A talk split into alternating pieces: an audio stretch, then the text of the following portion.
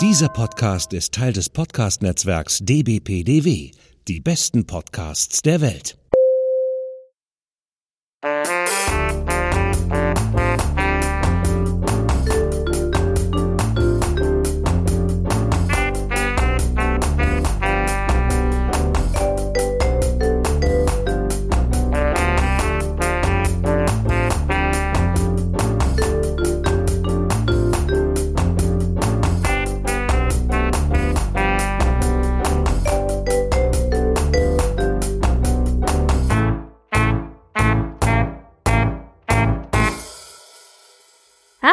Willkommen zu einer Spezialfolge des Frankfurter Kranzes. Heute mit mir, Dunderklumpen, und meinem Gast, nämlich Commodore Schmidtlab. Ich komme vom Podcast Männer, die auf Videos starren und die Skorpion- und Batterieshow betreibe ich auch noch. Und ja, was qualifiziert mich jetzt, um hier mitzusprechen? Eigentlich ja gar nichts, weil ich von euren Themen, auch wenn ich sie amüsant finde, keine Ahnung habe. Aber es gibt mehr Anknüpfungspunkte zwischen der, äh, den Royals, in unserem Fall den britischen Royals und eurem Podcast, als man meint. nur eigentlich ja nur in einem Punkt, nämlich äh, James Bond, was ja so ein bisschen mein Spezialgebiet ist. Und ja, ich freue mich darüber heute reden zu können, denn was wir heute so besprechen, ist tatsächlich, würde ich mal sagen, ein bisschen Grundlagenarbeit für Bond-Fans, weil diese Verbindung zwischen Royals und Bond, die ist zumindest in keiner Fachliteratur, die ich so kenne, bislang dezidiert behandelt worden. Und du bist ja auch selber James Bond-Fan, nicht wahr? Ja, das kann man wohl sagen. Na, also mein, ähm, zum Beispiel jetzt meine Beschäftigung mit James Bond geht tatsächlich über den einen oder anderen Film, den ich als Jugendlicher gesehen habe oder ich überlege gerade, ob ich den überhaupt jemals im Kino gesehen habe. Ich glaube tatsächlich nicht. Also auf jeden Fall über so normale Filmgenuss nicht hinaus. Also ich habe mich da auch nie großartig mit weiter beschäftigt, außer dass ich eben weiß, es gibt verschiedene James Bond Schauspieler etc. Das sieht bei dir ja ein bisschen anders aus. Ja, das geht bei mir aber, bei mir ging das aber auch häppchenweise. Es ging natürlich los mit den Filmen, die man als Kind gesehen hat. Denn das Franchise gibt es ja nun auch schon jetzt über 50 Jahre. Das ist ganz normal, dass es irgendwie dann so losgeht.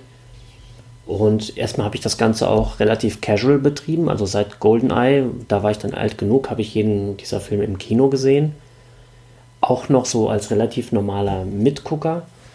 Aber irgendwann im Studium hat mich dann der Hammer getroffen und dann gab es kein Zurück mehr. Also ich höre jetzt die Soundtracks rauf und runter, ich lese die Bücher, ich spiele die Spiele.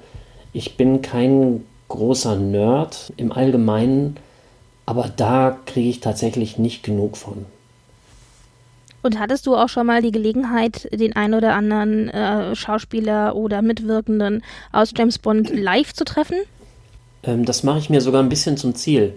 okay. Ähm, ich habe Roger Moore mal getroffen bei seiner Veröffentlichung äh, seiner ersten Autobiografie, äh, My Word is My Bond. Da war er in, oh, wie hieß die Kette? In Köln am Neumarkt. Kann sein, dass das ein Hugendubel war oder so. Und da habe ich ihn getroffen. Da habe ich mich halt ganz brav in die Autogrammschlange gestellt und ich hatte damals ein, ein T-Shirt an, da stand British Playboys drauf. Das war sozusagen nicht lizenziert. Die zwei Merchandise, also ein Porträt von ihm und Tony Curtis und so ein Aston Martin. Äh, der fährt da den äh, Aston Martin DBS, mhm. Den es dann auch in, im Geheimdienst ihrer Majestät gab. Das einzige Mal übrigens, dass Roger Moore Aston Martin fährt als Bond, weil als er James Bond war, war Aston Martin tief in der Krise und hat richtig schlechte Autos gemacht. Und ja, dann habe ich so ähm, gesagt, so ja, hier schönen Dank und guten Tag und so weiter. Und das Schöne an Roger ist ja, das ist ja echt ein Edelmann, ne? Der ist auch so aufmerksam. Der hat sich dann tatsächlich, du hast gesehen, der hat das T-Shirt bemerkt. Ja. Guckt sich das so an und das gefiel ihm wohl. Und das war das Treffen mit Roger eigentlich schon, aber das war, das war eine Lichterscheinung irgendwo. Ja, also ich, ich liebe sowas. Six Degrees of Separation. Ich kenne jemand, der hat mal Roger Moore getroffen, weißt du? Also das ist schon irgendwie sehr cool. Dann kennst du auch jemanden, der zweimal Daniel Craig gesehen hat. okay. Ich habe bei den Premieren von Cowboys vs. Aliens rumgestanden. Das war Zufall. Da waren wir gerade am Potsdamer Platz am Sonntagsspaziergang oder nee, Samstag war es wahrscheinlich. Und da war halt gerade die Premiere und gedacht, gucken wir mal. Mhm. Dann habe ich gesehen, aha, Cowboys vs. Aliens und Daniel Craig, ja, guckt man sich mal an. war es da nicht voll, also oder oder dass du das oh saumäßig voll. Ja, und du hast dann aber und, echt Glück gehabt, oder? Ja, ich, da habe ich ihn nur gesehen. Okay. Ähm, später habe ich dann bei der Premiere von Skyfall auch gesagt, komm, jetzt versuchst du es mal mit dem Autogramm. Mhm. Habe da so ein Büchlein genommen, damals, das ist so ein Making-of-Buch über Casino Royale. Habe gedacht, da kann er doch reinschreiben. Da habe ich dann auch so rumgestanden, war relativ früh da, stand an diesem dummen Zaun. Übrigens eine saudumme und anstrengende Tätigkeit. Ich mache das auch nie wieder. Die, der einzige, für den ich das nochmal machen würde, wären Pierce oder Timothy Dalton, mhm. weil ich die beiden eben nicht gesehen habe. Äh, Sean Connery auch nicht, der ist jetzt 100.000 Jahre alt und wohnt auf den Bahamas, den, den kriegt man nicht mehr zu sehen. Mhm. Naja, auf jeden Fall habe ich dann da so am Zaun gestanden und auf einmal gegenüber am Zaun, da winkt mir einer. Ich so, was? Hä? Da war ich auch noch relativ neu in Berlin. Ja. So, ja, hm, Moment, doch die Fresse habe ich mal gesehen. Und dann war das jemand, den ich aus dem Studium kannte noch nicht mal so richtig gut, aber der mochte mich anscheinend wohl sehr gerne. Ich hatte auch jetzt nichts gegen ihn, also das ist kein schlechter Mensch oder so. Der war mit seiner Freundin da und die war anscheinend der Fan, hieß es. Und dann, dann haben wir die ja, na klar, Zaunseite. Freundin. Hm. Ähm, wir haben ja die Zaunseite gewechselt und dann, ja, zu, zusammen wartete es sich irgendwie lustiger. Diese Freundin, mit der habe ich auch studiert, die konnte ich deutlich weniger leiden und das hat sich dann auch bewahrheitet. Also die hat dann ihre blonden Haare geschüttelt, als es dann hieß, ähm, wer will denn noch eine Karte für die Premiere? Und Steven Gätchen ist dann auch gekommen, hat irgendwie eine Frage gestellt. Sie wusste die Antwort nicht. Ich glaube, es ging darum, welcher Bond-Film damals der kürzeste war oder so zu dem Zeitpunkt. Ja.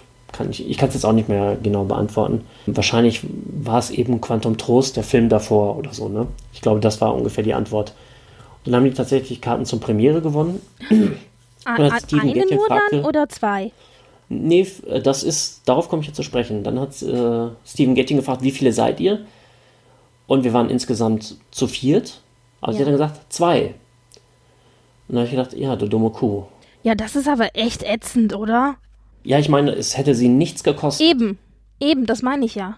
Ich habe dann auch von Daniel Craig kein Autogramm bekommen, obwohl dieser äh, Kommilitone, der hat tatsächlich auch mein Buch noch, weil er etwas weiter vom stand, mein Buch noch genommen und ihm auch so hingehalten. Aber er hat links äh, von dem Buch ein Autogramm gegeben, rechts von dem Buch und meins übersprungen. Ich habe dafür aber ein Autogramm von äh, Sam Mendes bekommen, der der Regisseur war, und von, ähm, oh Gott, ich vergesse seinen Namen jedes Mal.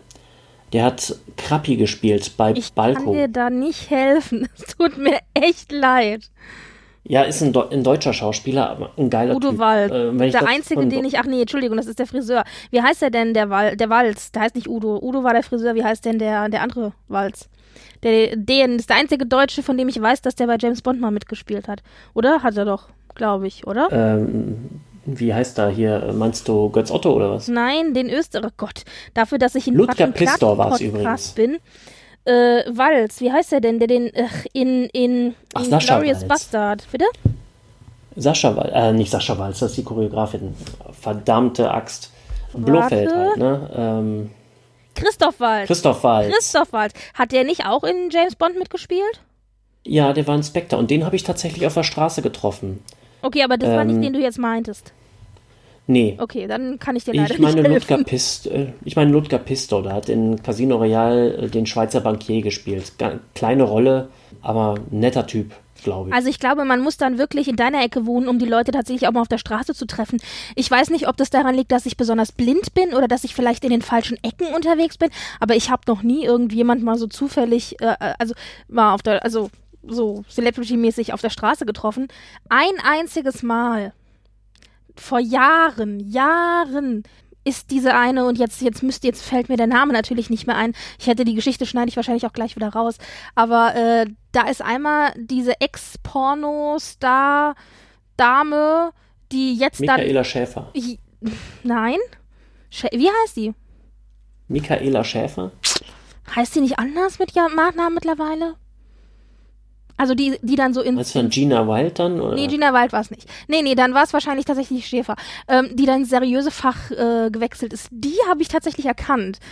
Es sei dahingestellt, warum ich ausgerechnet sie erkannt habe, aber wahrscheinlich, weil sie damals recht viel in den Medien war, so von wegen, oh Gott, Hm. seriös. Dann war es auch nicht Michaela Schäfer, die ist nie ins seriöse, äh, seriöse Fach. Naja, die auf habe ich jeden aber Fall, übrigens auch neulich mir getroffen. einmal über den Weg gelaufen. Toll, ja. Mir wäre lieber Daniel Craig oder Udo Christoph, äh, Udo, ich sage immer Udo, Christoph Walz wäre mir mal zufällig über den Weg gelaufen, aber Ja. gut, gut. Ja, gut, in, in, ich habe ja auch schon in ein paar anderen Großstädten gewohnt, aber die meisten berühmten Leute habe ich tatsächlich dann in Berlin getroffen. Mhm. Christoph Walz und Horst Köhler, übrigens an derselben Straßenecke. Weil Horst Okay. Köhler da wohnt und Christoph Walz war da. Ähm, Horst da habe ich in der Galerie, ja, so ähnlich. Da habe ich in der Galerie gearbeitet und auf einmal gehe ich so in den Ausstellungsraum, dann sehe ich, dass Christoph Walz vor dem Fenster, st- äh, doch Christoph Walz, wir hatten es jetzt festgestellt, er heißt Christoph, ja. Ähm, der stand dann vor dem Fenster und hat die Scheibenbeschriftung ganz aufmerksam gelesen. Und ich habe dann von der Betreiberin der Galerie erfahren, dass ein Freund von ihm irgendwie zwei Häuser weiter wohnt. Also deswegen war er da. In der Ecke, ja, okay. ja. Naja, aber schön, ja. Und dann, dann hast du ja doch den einen oder anderen schon mal live getroffen. Das ist ja dann doch cool. Ja, und Pierce, das lässt sich bestimmt nochmal machen. Ich denke, auf die alten Tage kommt er bestimmt nochmal vorbei. Aber ich werde nicht, das musst du mir jetzt vergeben, bei einer Premiere von Mamma Mia 3, wenn er denn jemals kommt, rumstehen. Das ist mir zu anstrengend. Ganz ehrlich, Mama Mia ist jetzt auch nicht unbedingt seine beste Rolle. Also, Er das ist auch kein Sänger. Ja, eben. eben, das ist es ja, ja. Es geht das Gerücht, dass er jetzt in einer Produktion mitspielt. Mm, apropos Sänger, ähm, von Netz, Netflix produziert eine Komödie über den Eurovision Song Contest. Ja, Ja, da passt er natürlich super rein. total, total. ja, also so viel zu einem singenden Pierce Brosnan. Ja, sehr schön das war so dein Persön deine persönliche Anknüpfung an James Bond. Und jetzt ist es ja so, wir sind ja gemeinsam im Netzwerk die besten Podcasts der Welt unterwegs, wo wir ja auch immer uns ein bisschen unterhalten, so über unsere Podcasts und so. Und da kam dann eben die Sprache auch auf James Bond, beziehungsweise James Bond und die britischen Royals. Und das ist ja dann Thema in dieser Folge. Generell ist es ja so, ähm, dass naja, Königs, Prinzen, Prinzessinnen und so weiter normalerweise eigentlich nicht im Fernsehen oder im Film oder so auftauchen sollten. Und da haben wir wieder die alte Geschichte, wie wir sie auch immer haben, weshalb die Royals keine Berufe eigentlich in dem Sinne ausüben, weil sie eben keine Reklame machen dürfen oder eben in irgendeiner Form verkaufsfördernd wirken dürfen, wo andere Leute äh, Gewinn draus schlagen für Produkte oder bestimmte Dinge. Und dazu gehören halt natürlich auch Serien und Filme. Wobei man dazu auch sagen muss, dass sie natürlich recht häufig in Dokumentationen auftauchen, oft Dokumentationen, die auch für ihre Wohltätigkeitsorganisationen gedreht worden sind. Ab und zu mal tauchen sie auch in Talkshows auf, aber das sind alles Dinge, wo sie tatsächlich dann oft eben in Vertretung für ihre Wohltätigkeitsorganisation da sind. Und das ist ja dann nochmal was anderes, denn da dürfen sie ja oder sollen sie oder müssen sie ja auch Werbung dann machen und versuchen eben Gelder zu sammeln, ja. Trotzdem, obwohl das ja eigentlich ein No-Go ist für die Royals, gibt es tatsächlich ein paar verbuchte Auftritte, wo britische Royals in Serien oder Filmen aufgetaucht sind. Ganz bekannt, äh, klar, das ist wieder eine James Bond-Anknüpfung. 2012 die Queen. da wirst du später bestimmt noch ein bisschen was zu erzählen, aber die eben im Zuge von Olympia in Großbritannien, in London eben aufgetaucht ist. Mhm. Das überspringe ich jetzt mal, aber das ist eine der Gelegenheiten, wo eben Royals im Zusammenhang mit Film und Fernsehen aufgetaucht sind. Da hätten wir zum einen Prinzessin Beatrice, die Tochter von Sarah Ferguson, eine der zwei Töchter, die tatsächlich in dem Film The Young Victoria, also äh, die junge Victoria, eben auch über Königin Victoria aufgetaucht ist und da tatsächlich nicht sich selber oder so gespielt hat, was ja öfter mal der Fall ist, wenn Royals irgendwo auftauchen, sondern eine der Hofdamen von der jungen Victoria und da ja anwesend war und im Bild war und das gemacht hat, wobei man dazu sagen muss, dass es auch damit zusammenhängt, dass ihre Mutter den Film co-produziert hat, ja. Also ist ja dann öfter mal so in der Filmbranche, der eine kennt den anderen, der das und das macht und dadurch kommen dann die Kinder irgendwie mit auf die Leinwand. Was man auch weiß, und das finde ich eine sehr schöne Geschichte, dass Prinz William und Prinz Harry große Star Wars-Fans sind und die beiden als Stormtrooper verkleidet, sodass man sie eben nicht erkennen konnte, in Star Wars The Last Jedi aufgetaucht sind. Also da hatten sie genau. Daniel Craig war in The Force Awakens auch als Genau, also es ist ja total, es ist ja mittlerweile schon gang und gäbe, dass ganz viele Schauspieler oder irgendwelche Celebrities in äh, Stormtrooper-Outfits, wo man sie eben nicht erkennen kann, mal durchs Bild rennen, ja, und dann hört man irgendwann Jahre später, ach ja, und da war ich auch übrigens in einem Star Wars-Film, ja. und bei Prince Harry und Prince William war das auch so, wobei da war es wohl so gewesen, also die haben wohl Spaß gehabt auf dem Set und fanden es ganz toll und großartig, weil sie eben auch große Fans sind, aber sie sind am Ende wohl aus dem Hauptfilm, aus dem Endprodukt rausgeschnitten worden, weil sie zu groß waren. Denn äh, Star Wars Trooper sollen ja alle ungefähr gleich groß sein, dass da niemand irgendwie heraussticht. Und die beiden sind, wie gesagt, relativ groß und stachen heraus. Und deswegen ist dann das Footage mit ihnen im Film rausgeschnitten worden. Schade eigentlich, oder? ich glaube, Charles war auch noch mal in so einer Soap, ne? Mhm. Genau, Charles war in Coronation Street. Coronation Street ist eigentlich eine ganz klassische Soap Opera, die schon ewig im britischen Fernsehen läuft. Also heiß geliebt. Ich weiß auch gar nicht, mit was man das hier vergleichen könnte. Also wir haben äh, doch wie, wie Lindenstraße, vielleicht so. Also was schon ewig läuft, was jeder irgendwie mal gesehen hat. Und das Lustige ist, dass Coronation Street auch eine der Lieblingsserien der Queen ist sodass da auch noch so ein bisschen Anknüpfungspunkt ist. Und da war es so gewesen, dass Charles eigentlich nur das Set besucht hat zum 40. Jubiläum dieser Soap Opera. So lange waren die damals eben schon am Machen und tun. Und äh, das ist mitgefilmt worden, ja. Und dann stand er da, ähm, es gibt halt eine Bar in Coronation Street, da stand er dann also an der Bar und hat ein Gläschen getrunken und sich eben mit der Kellnerin beziehungsweise Bartenderin unterhalten, die ja natürlich eigentlich die Schauspielerin in ihrer Rolle war. Und dieses Footage, das sie da gedreht haben, das haben sie dann später verwendet äh, und in die Serie reingeschnitten, sodass Charles als sich selber dann in der Folge aufgetaucht ist. Und sie hatten ihn dann natürlich aber auch gefragt, ob sie das Footage eben verwenden dürfen. Dann hat er gesagt, ja, geht in Ordnung, solange er am Ende äh, quasi in den Credits genannt wird und das äh, ja für seine Charity nutzen kann, macht er damit. Und ähm, so tauchte er dann also in Coronation Street auf. Also ist gar keine Sprechrolle. Nein, äh, ja, ich weiß, ich habe ich habe es nicht gesehen. Ich glaube, ich wenn dann nur so guten Tag und auf Wiedersehen. Also wenn er was gesagt hat. Ähm, ich habe auch nur Bilder davon gesehen. Und Fergie, also ähm, Sarah Ferguson, die Ex-Frau vom Bruder von Charles, die ist tatsächlich mal in Friends aufgetaucht. Also wirklich der amerikanischen äh, Serie. Und zwar gibt es da wohl eine Folge von 98, wo dann Ross irgendwie nach London reist und beim Dreh in London ist sie da einmal im Hintergrund durchs Bild gelaufen. Ja, so. Was, was macht die eigentlich heute? Von der höre ich gar nichts mehr. ja, die macht, ähm, die macht verschiedene Dinge. Also vor allen Dingen ist sie wohl jetzt für viele Wohltätigkeitsorganisationen äh, unterwegs und ist da sehr engagiert und ist da auch immer wieder in der Presse dann geht schon seit Jahren das Gerücht, dass sie eigentlich mit ihrem Ex-Mann noch zusammen ist, wieder zusammen ist. Das ist irgendwie so eine ganz komische Beziehung, die die da haben. Also zu eng für ein getrenntes Paar, nicht eng genug für ein nicht verheir für ein verheiratetes Paar. Also auch ganz seltsam. Und die ist ja persona non grata in der äh, royalen Familie. Das ist ein bisschen schwierig. Also, also sie wird im Grunde nicht eingeladen, außer es sind größere Geschichten.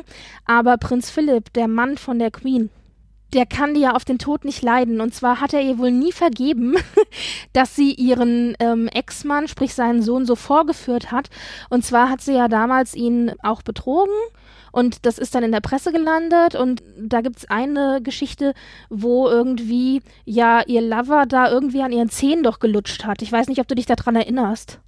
Ah, ganz dunkel. Ich wusste, dass es irgendwas Sexmäßiges Ja, war. ja, ja. Also es, Charles hat ja auch so seine, seine äh, äh, hier komischen Telefonate und so weiter, von, so von wegen, ich möchte deine Unterwäsche schnüffen. Aber, ähm, aber ähm, bei Sarah war es eben so, dass dann irgendwie an den Zehen gelutscht wurde. Und das hat damals wohl, war damals natürlich ein Riesenskandal.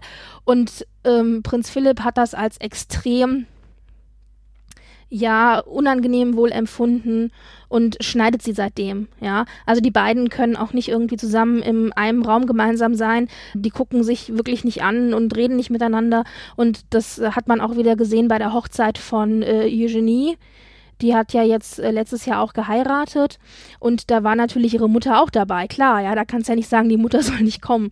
Und da waren die auch ganz weit auseinandergesetzt auf den Bänken und wie gesagt, haben dann eben äh, gute Miene äh, zum bösen Spiel gemacht. Aber wie gesagt, die macht halt ein bisschen Charity und dann ab und zu mal einen Ausflug in das eine oder andere Genre. Also dann ist sie mal hier Producer und da ist sie mal irgendwie Spokes Person für, für Weight Watchers und da ist sie mal dieses oder jenes, ja. Aber die hat sich ganz gut beruhigt. Also da gab es schon einiges, was so ein bisschen in komische Richtungen teilweise gelaufen ist und mittlerweile, glaube ich, hat sie sich ganz gut gefunden. Dann haben wir noch ähm, Sarah Tyndall, das ist die eine der Enkelinnen von, von der Queen. Die hat wohl, das wusste ich auch nicht, das habe ich jetzt bei der Recherche erfahren, hat wohl auch die eine oder andere kleine Rolle in dem einen oder anderen kleinen Film wohl gehabt, ja. Es sind ähm, wahrscheinlich nur so kurz mal durchs Bild gelaufen oder zwei, drei Takte gesprochen, aber das war es auch schon. Und äh, dann gibt es natürlich ganz klar auch immer wieder die Setbesuche und sowas, aber das sind ja in dem Sinne keine Rollen. Das ist so das, wo, wo man dann tatsächlich die Royals im TV sehen kann, sehen konnte, wo sie tatsächlich mitgespielt haben und aber in Filmen oder so größer sind die jetzt natürlich nicht aufgetaucht. Und auch in keinem James Bond Film. Ich meine, das war ja doch irgendwie schon ganz lustig. Noch nicht. Noch ja, genau. Bisher noch nicht. also da kann man tatsächlich, hat man tatsächlich die Royals schon äh, sehen können. Und dann muss man natürlich dazu auch sagen, die Royals sind mit Film, Fernsehen, Arts, äh, Arts und Ballett und was nicht alles und Theater sind die natürlich insofern verknüpft, als dass ja jedem Familienmitglied die eine oder andere Wohltätigkeitsorganisation unterstellt ist oder sie haben eben die Schirmherrschaft über die eine oder andere Geschichte oder die Patenschaft, ja, und engagieren sich dafür und sammeln da auch Gelder ein. Damit hängt es dann auch oft zusammen, wenn sie bei solchen Dingen auftauchen. Also zum Beispiel, wenn man dann auf einer Filmpremiere ist, äh, dann ist es oft so, dass dann eben äh, derjenige Vertreter, der da ist, dann äh, auf der Premiere auch zugunsten der Wohltätigkeitsorganisation, die er unterstützt, eben dort ist und dann im Zuge dessen auch Gelder gesammelt werden und so. Ja, also das haben wir ganz oft. Da gibt es äh, ein paar Köpfe in der royalen Familie, die da eben äh, besonders involviert sind. Wir haben zum einen natürlich Charles, der das British Film Institute als seine ja, Schirm, also die Schirmherrschaft für das British Film Institute hat der eben Film und Fernsehen, kulturelles etc., äh, Filmarchive auch vor allen Dingen. Und er, er, hat außerdem auch die Royal Television Society als eine seiner Patenschaften. Plus, und da haben wir dann natürlich zusätzlich noch eine Anknüpfung an das James Bond Franchise, hat er auch noch die Schirmherrschaft über, über das äh, Spionagenetzwerks, Netzwerk, sag ich jetzt mal so, ja. Also alle äh, Spione und was da so dazugehört, unterstehen quasi Prinz Charles. Dann haben wir William, der von seinem Vater zum Teil eben da auch Charities übernommen hat. Ganz bekannt ist, dass er eben der Präsident der BAFTA-Organisation ist. Äh, BAFTA sagt dir was? Ja, aber bitte, ich möchte die Abkürzung nicht erklären, weil das BAFTA weiß ich nicht mehr. Ja, British Academy of Film Award, TV und TV Award. Ähm, BAFTA ist quasi der britische Oscar. Kann man vielleicht so sagen ja, für Film äh, und Fernsehen und so weiter, aber vor allen Dingen für Film. Und da ist er eben Präsident der BAFTA-Organisation und ist dann eben jetzt auf jeder BAFTA-Verleihung auch dabei und verteilt auch die Preise und so weiter. Und das seit 2010. Das heißt, er und. Da war ja bestimmt auch bei der James Bond äh, genau, Sonderausgabe der Genau, und ne? äh, gerade auch deswegen halt auch, ja. Und ähm, er und Kate tauchen dann da immer auf den BAFTA-Veranstaltungen auf. Und das ist dann auch immer in der Presse, weil dann Kate sich meistens in ein Kleidchen schmeißt, das eben ein bisschen extravaganter oder ein bisschen glamouröser ist als das, was sie sonst irgendwie auf dem roten Teppich oder auf den Veranstaltungen, wo sie dann so ist, trägt. Denn sie ist ja schon immer sehr züchtig nach den royalen Regeln gekleidet. Also Rock bis kurz übers Knie und keine Ausschnitte, keine nackten Ärmchen, äh, beziehungsweise nur teilweise erlaubt, etc. etc. Und gerade bei den BAFTA Awards hat sie dann oft eben so Hollywood, Old Glamour Hollywood Klamotten an, wo man dann sagt, ach guck mal, ja, ungewöhnlich. Da bietet sich das natürlich auch an.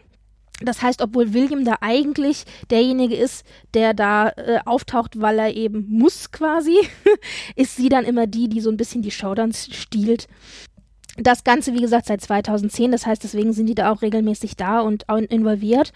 Und jetzt seit neuestem haben wir natürlich auch noch Megan, also die Frau von Harry, die eigentlich meines Erachtens nach besser für just genau diese Schirmherrschaft geeignet gewesen wäre, also für die BAFTA-Schirmherrschaft. Aber natürlich kannst du das Herr William und Kate nicht wieder wegnehmen. Und deswegen hat sie jetzt die Schirmherrschaft für das Royal National Theatre bekommen, äh, also von der Queen übernommen. Und äh, da dann eben Theater und Co., was ja natürlich gerade über das Schauspiel, sie war ja selber Schauspielerin und hat lange Jahre eben auch als Schauspielerin gearbeitet, was da die Anknüpfung hat, natürlich auch an Film und Fernsehen, ja. Also ich denke, da wird sich in der Zukunft wahrscheinlich auch noch mal ein bisschen was ändern, was so die Schirmherrschaften und ja, Patenschaften angeht. Ja, und wie gesagt, über Megan haben wir dann natürlich auch ganz klassisch die Anknüpfung an Film und Fernsehen, weil sie, wie gesagt, Schauspielerin war. Sie hat verschiedene Dinge gemacht, aber am bekanntesten, denke ich, ist sie wohl als Schauspielerin in der Serie Suits. Ja, wo sie eben äh, all, so fast alle Staffeln mitgemacht hat, bevor sie dann die Serie verlassen hat, um royal tätig zu werden. Und da wissen wir ja, darf sie nicht mal als Schauspielerin arbeiten. So ist es. Also dann, dann grätsche ich mal kurz rein, weil Meghan Markle war ja circa 2015 wohl als Bond-Girl im Gespräch. Ah, okay. Das war aber bevor die Beziehung zu Prince Harry bekannt wurde.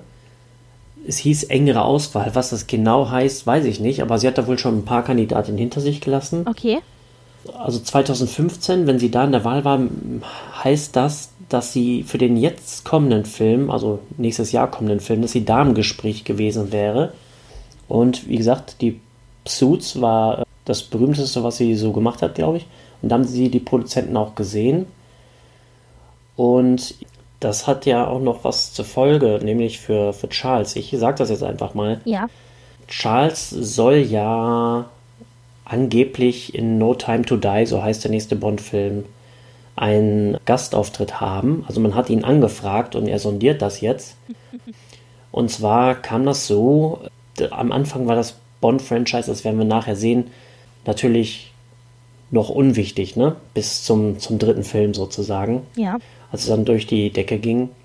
Und mittlerweile ist das Franchise aber ja so wichtig, dass sich die Produzenten einiges erlauben können. Die können zum Beispiel auf dem Dach vom Finanzministerium drehen, wo nicht mal die Angestellten drauf dürfen und so. okay. Also die dürfen sich da einiges rausnehmen. Und so hat man dann, glaube ich, einen Gefallen sich erbeten. Nämlich der Film startete ja mit einigen Sachen, die auch so durch die Yellow Press gingen. Da gab es ja erstmal den, den Weggang von Danny Boyle wegen kreativer Differenzen, den Unfall von Daniel Craig, die Explosion am Set und der Film galt als verhext. Das ist ein Wortlaut vom OK Magazine. Ist natürlich Bullshit, sowas passiert andauernd. Ähm, doch früher haben wir einfach davon nichts gewusst. In Zeiten des Internets äh, kann jede Unkel, die ein Keyboard hat, das in die Welt posaunen. Und so haben sich die Produzenten dann, glaube ich, zum PR-Gegenschlag genötigt gesehen. Und dann haben sie Charles eingeladen. Und wir waren am 20. Juni 2019 da, am Set, hatten mit Daniel Craig posiert, mit dem Aston Martin DB5 aus Goldfinger und dem Aston Martin WT8 Vantage aus äh, Hauch des Todes, der Film, äh, wo er auch schon einen Setbesuch gemacht hat. Äh, der das Auto zu dem Film, äh, in dem er schon einen Setbesuch gemacht hat. Und ja, er hat da auch noch irgendwie so einen Spaß gemacht. Bei Ihnen ist aber in letzter Zeit nichts mehr explodiert, oder? Also war gut drauf, denn er, man weiß ja wohl, er steht auch auf Autos und so. Und das macht ihm dann also Spaß. Das sind Termine, die er wohl gern wahrnimmt. Und dann hat er mit Ralph Fiennes und dem Regisseur Kerry Fukunaga das Büro von M äh, besucht und wohnte dem Dreh einer Szene bei. Dann hat er sich wohl noch mit so ein paar Lehrlingen aus dem Filmbusiness getroffen, denn du hast ja eingangs erwähnt, er ist da Schutzpatron sozusagen. Mhm. Und dann kümmert er sich auch um den Nachwuchs ein bisschen. Und dieser Setbesuch, der war dann tatsächlich irgendwie so erfolgreich, dass die Leute diese Negativschlagzeilen vergessen haben. Und dann tauchten die Gerüchte auf, dass Charles für einen Gastauftritt angefragt sei. Welche Art dieser Gastauftritt sein könnte, liegt total im Dunkeln und weiß auch noch nicht, ob Mutti ihm die Erlaubnis gibt.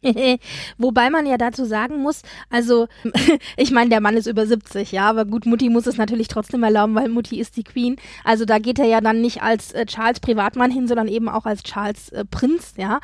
Aber nachdem Mutti ja 2012 auch mit dem James Bond-Franchise in gewisser Weise involviert war, kann man vielleicht vermuten, dass sie dem gar nicht so ähm, abwertend gegenübersteht, wie man äh, jetzt vielleicht von Anfang an meinen könnte. Ich denke auch, die Chancen Wobei, wären eigentlich ganz gut.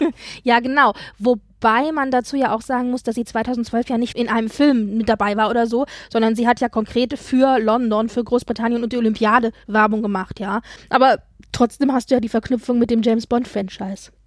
Ja, es gibt ja auch noch zusätzlich die Gerüchte, dass äh, wenn Charles ablehnt, dass dann eventuell William und Harry Gastauftritte bekommen könnten. Was ich mir übrigens äh, sehr gut vorstellen könnte. Also ich glaube, die beiden Jungs oder egal, einer von beiden hätten da echt Bock drauf. Oh, mit Sicherheit. Ich fände, äh, ein Gastauftritt von Charles würde sogar irgendwie Sinn machen, weil Bond ja ein Angestellter der Königin ist. Wenn er als er selbst auftritt und vielleicht sogar den Auftrag erteilt oder sowas, das wäre ja schon ziemlich geil eigentlich. Ja. Dagegen spricht eigentlich nur, dass es so ein bisschen es wäre nicht nett, wenn er jetzt in einem Film auftritt und Meghan Markle darf ihren Job nicht mehr ausführen, der Schauspielerin ist, ne? Ja, naja, gut, aber ich meine in dem Fall, also er hat ja nur einen kurzen Cameo-Auftritt und er kommt ja als er selber. Also Meghan Markle wäre ja dann, ähm, also ja, schwierig, schwierig, schwierig, schwierig. Man könnte aber, wie gesagt, auch argumentieren, er hat ja eben die Schirmherrschaft für den, für den Intelligence Service und er hat die Schirmherrschaft auch für eben diese ähm, TV Society und was nicht alles. Also da könnte man argumentieren und sagen, okay, man nimmt vielleicht den Auftritt als Anlass dafür, für die Organisation zu sammeln oder er hat vertraglich irgendwie oder er, er kriegt Credit und irgendwie, was weiß ich, drei Prozent oder ist wahrscheinlich schon zu viel bei den Millionen, die so ein Bondfilm macht, aber so und so viel Prozent oder eine einmalige Summe oder was auch immer geht an die Charity. Also ich könnte mir vorstellen, dass das vielleicht so gedreht irgendwie klappen könnte. Ja, ich bin auch dafür, wenn es nicht so ein, der steht im Hintergrund Auftritt ist. ja. Ich fände, der müsste wirklich, keine Ahnung, in Ems Büro rumstehen oder sowas. Das fände ich richtig Na, gut. oder halt kurz reinkommen, so nach dem Motto, M, ich wollte eigentlich was von Ihnen. Ach, hallo, wer sind Sorry, Sie falsche denn? Tür, ja. Ja, ich bin der, ich bin Bond, bla bla, ach, schön Sie mal zu sehen. Oder irgendwie so, keine Ahnung. ja, ja, ja. Naja, man muss ja dazu auch sagen, warum wir ja natürlich auch das Thema gewählt haben. Das haben wir jetzt gar nicht erwähnt gehabt, weil das so selbstverständlich war. Also wenn man mindestens, wenn man in James Bond Film gesehen hat und sich ein bisschen damit auskennt, dann ist ja klar, die, das James Bond Franchise repräsentiert so ganz viele auch sehr, sehr typische englische Dinge. Also wir haben die Autos, wir haben so diese Gentleman-Geschichte, ja. Ich meine, Bond hat die Gentleman-Seite genauso wie die wilde Seite, aber ähm, vieles ist halt sehr, sehr typisch britisch und wird als sehr typisch britisch auch, ja, an die Welt verkauft und deswegen passen natürlich da auch die Royals rein, weil es gibt nichts, was typisch britischer wäre als die britische royale Familie, neben dann vielleicht auch James Bond. Das sehe ich ganz genauso. Also nichts gegen Doctor Who und so. aber also für die breite Masse, aller, ja. ja. das englische Franchise ist nun mal James Bond. Ja, ja, ja. Genau. Die verschiedenen Mitglieder der royalen Familie haben sich über die Jahre auch immer wieder bei Filmpremieren äh, blicken lassen. Und da hast du ein bisschen was zu erzählen.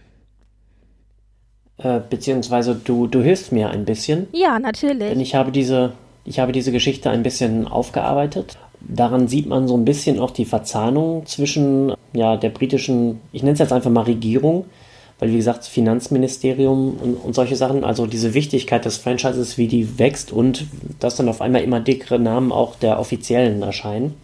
Ja, los ging es mit Dr. No 1962.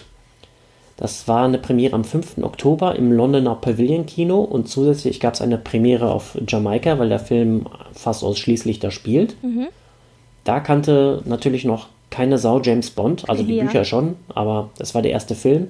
Von daher kann man nicht erwarten, dass da Royals auftauchen. Bei Liebesgrüße aus Moskau das war, dann war das noch genauso. Nächste, genau. Das war äh, ein Jahr und fünf Tage später. Das war dann schon im Londoner Odeon Kino am Leicester Square. Und da ist es so, statistisch hat den Film jeder fünfte Brite gesehen. Also es war ein Riesenhit. Und dann kam natürlich Goldfinger und dann war die Bond-Mania endgültig losgetreten. Und da gibt es zu Goldfinger noch eine Geschichte, nämlich geht es um Pussy Galore und Prinz Philipp.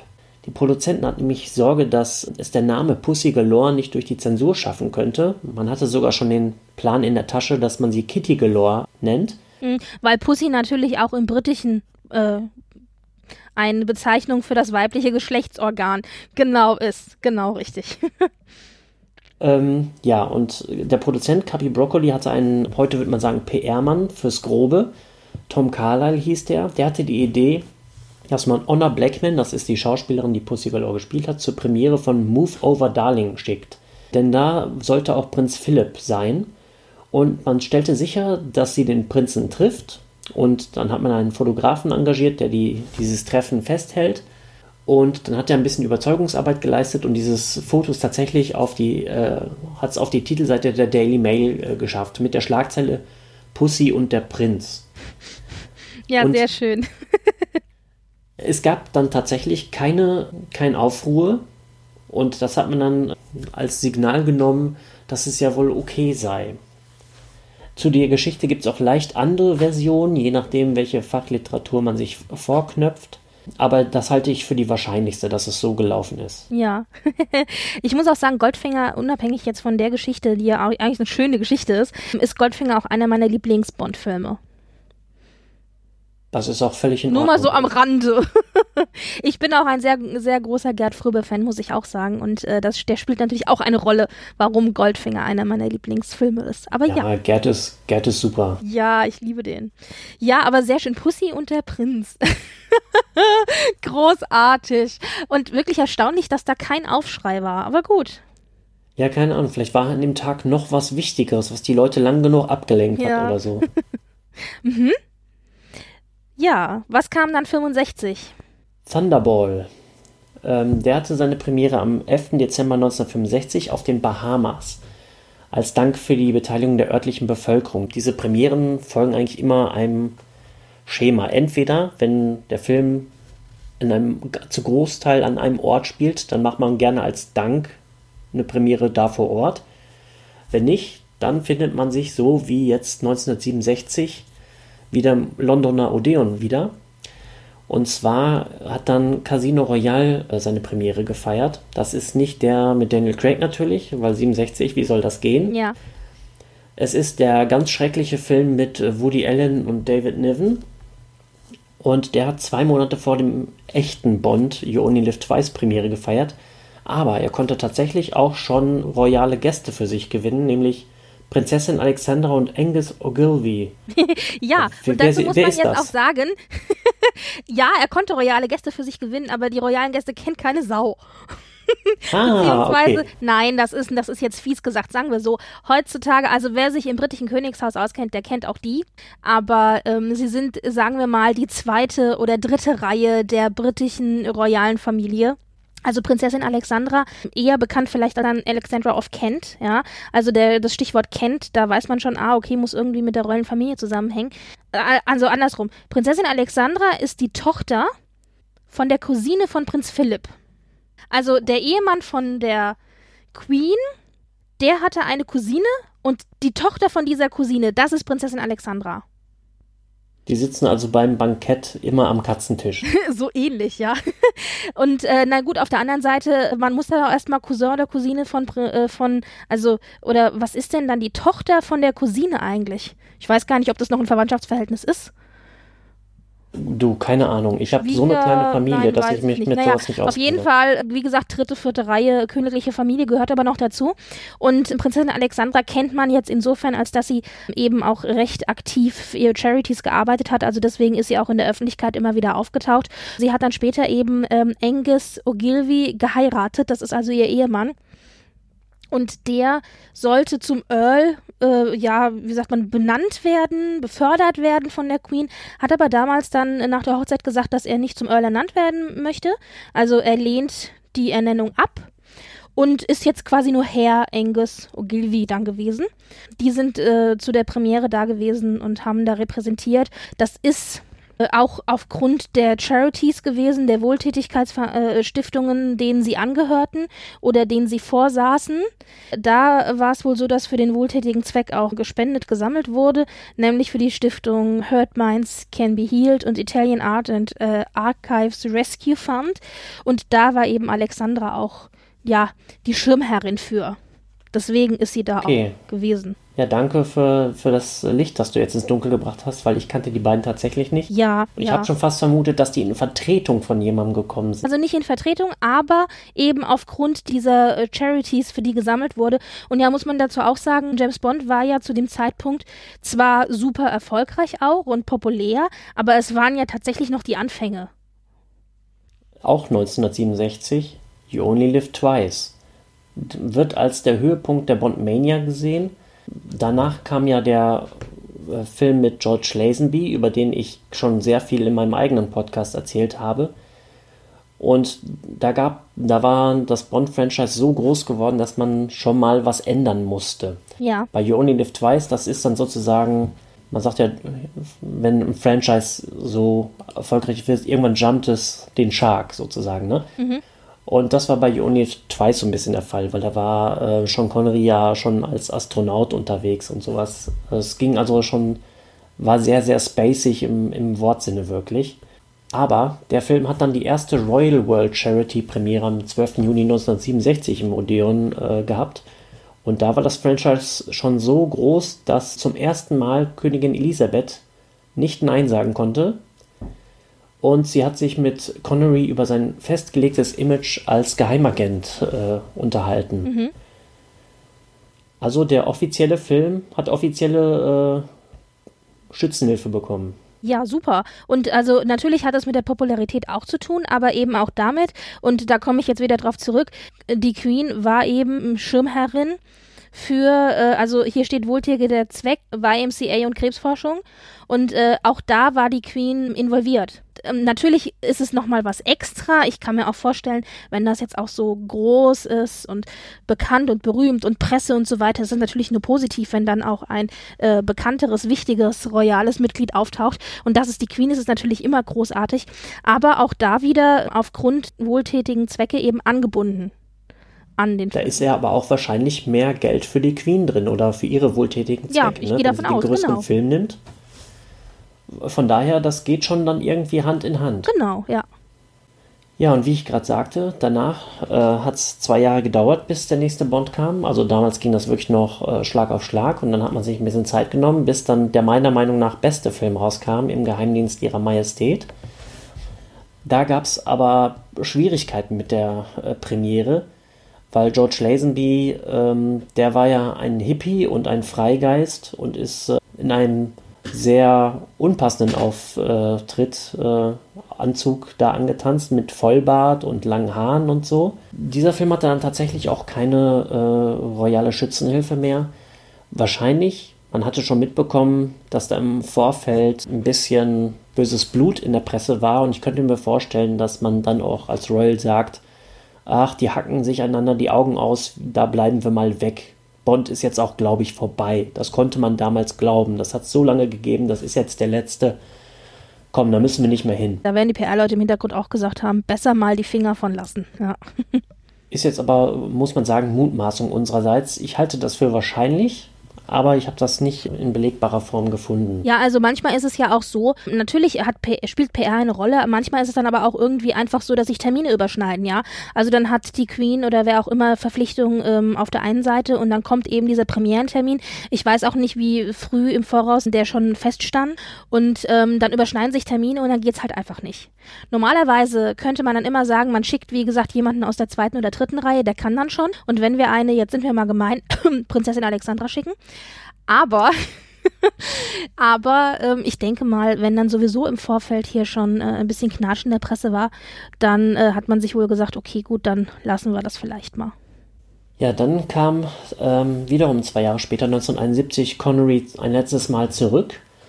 Oder man dachte ein letztes Mal für Diamantenfieber. Das ist ein bisschen seltsam, da mit den Premieren da durchzublicken Laut Siegfried Tesche, der das große James Bond Buch geschrieben hat, gab es nämlich die Welturaufführung in München. Das ergibt keinen Sinn, weil ja, warum? Der Film spielt nicht in, in München. Aber vielleicht sind irgendwelche Gelder gelaufen im Hintergrund, Produzenten oder sonst irgendwas, sodass die dann ähm, dadurch eben bestimmen konnten, wo die Premiere sein soll? Das ist ja dann oft ja. so, dass im Hintergrund irgendwelche äh, äh, Kräfte tätig sind. Ich sag mal, Siegfried Tesche macht aber auch Fehler in seinen Büchern. Der ist glaub, schon ein großer Name in der Szene, aber er ist bei weitem nicht unfehlbar. Hm. Die Wikipedia sagt nämlich, dass am gleichen Tag die Premiere wie gewohnt im Odeon über die Bühne ging, aber ohne royale Rückendeckung. Erwähnenswert ist in dem Fall noch, dass Connery und sein Vorgänger, Nachfolger Lazenby gemeinsam auf die Premiere gegangen sind.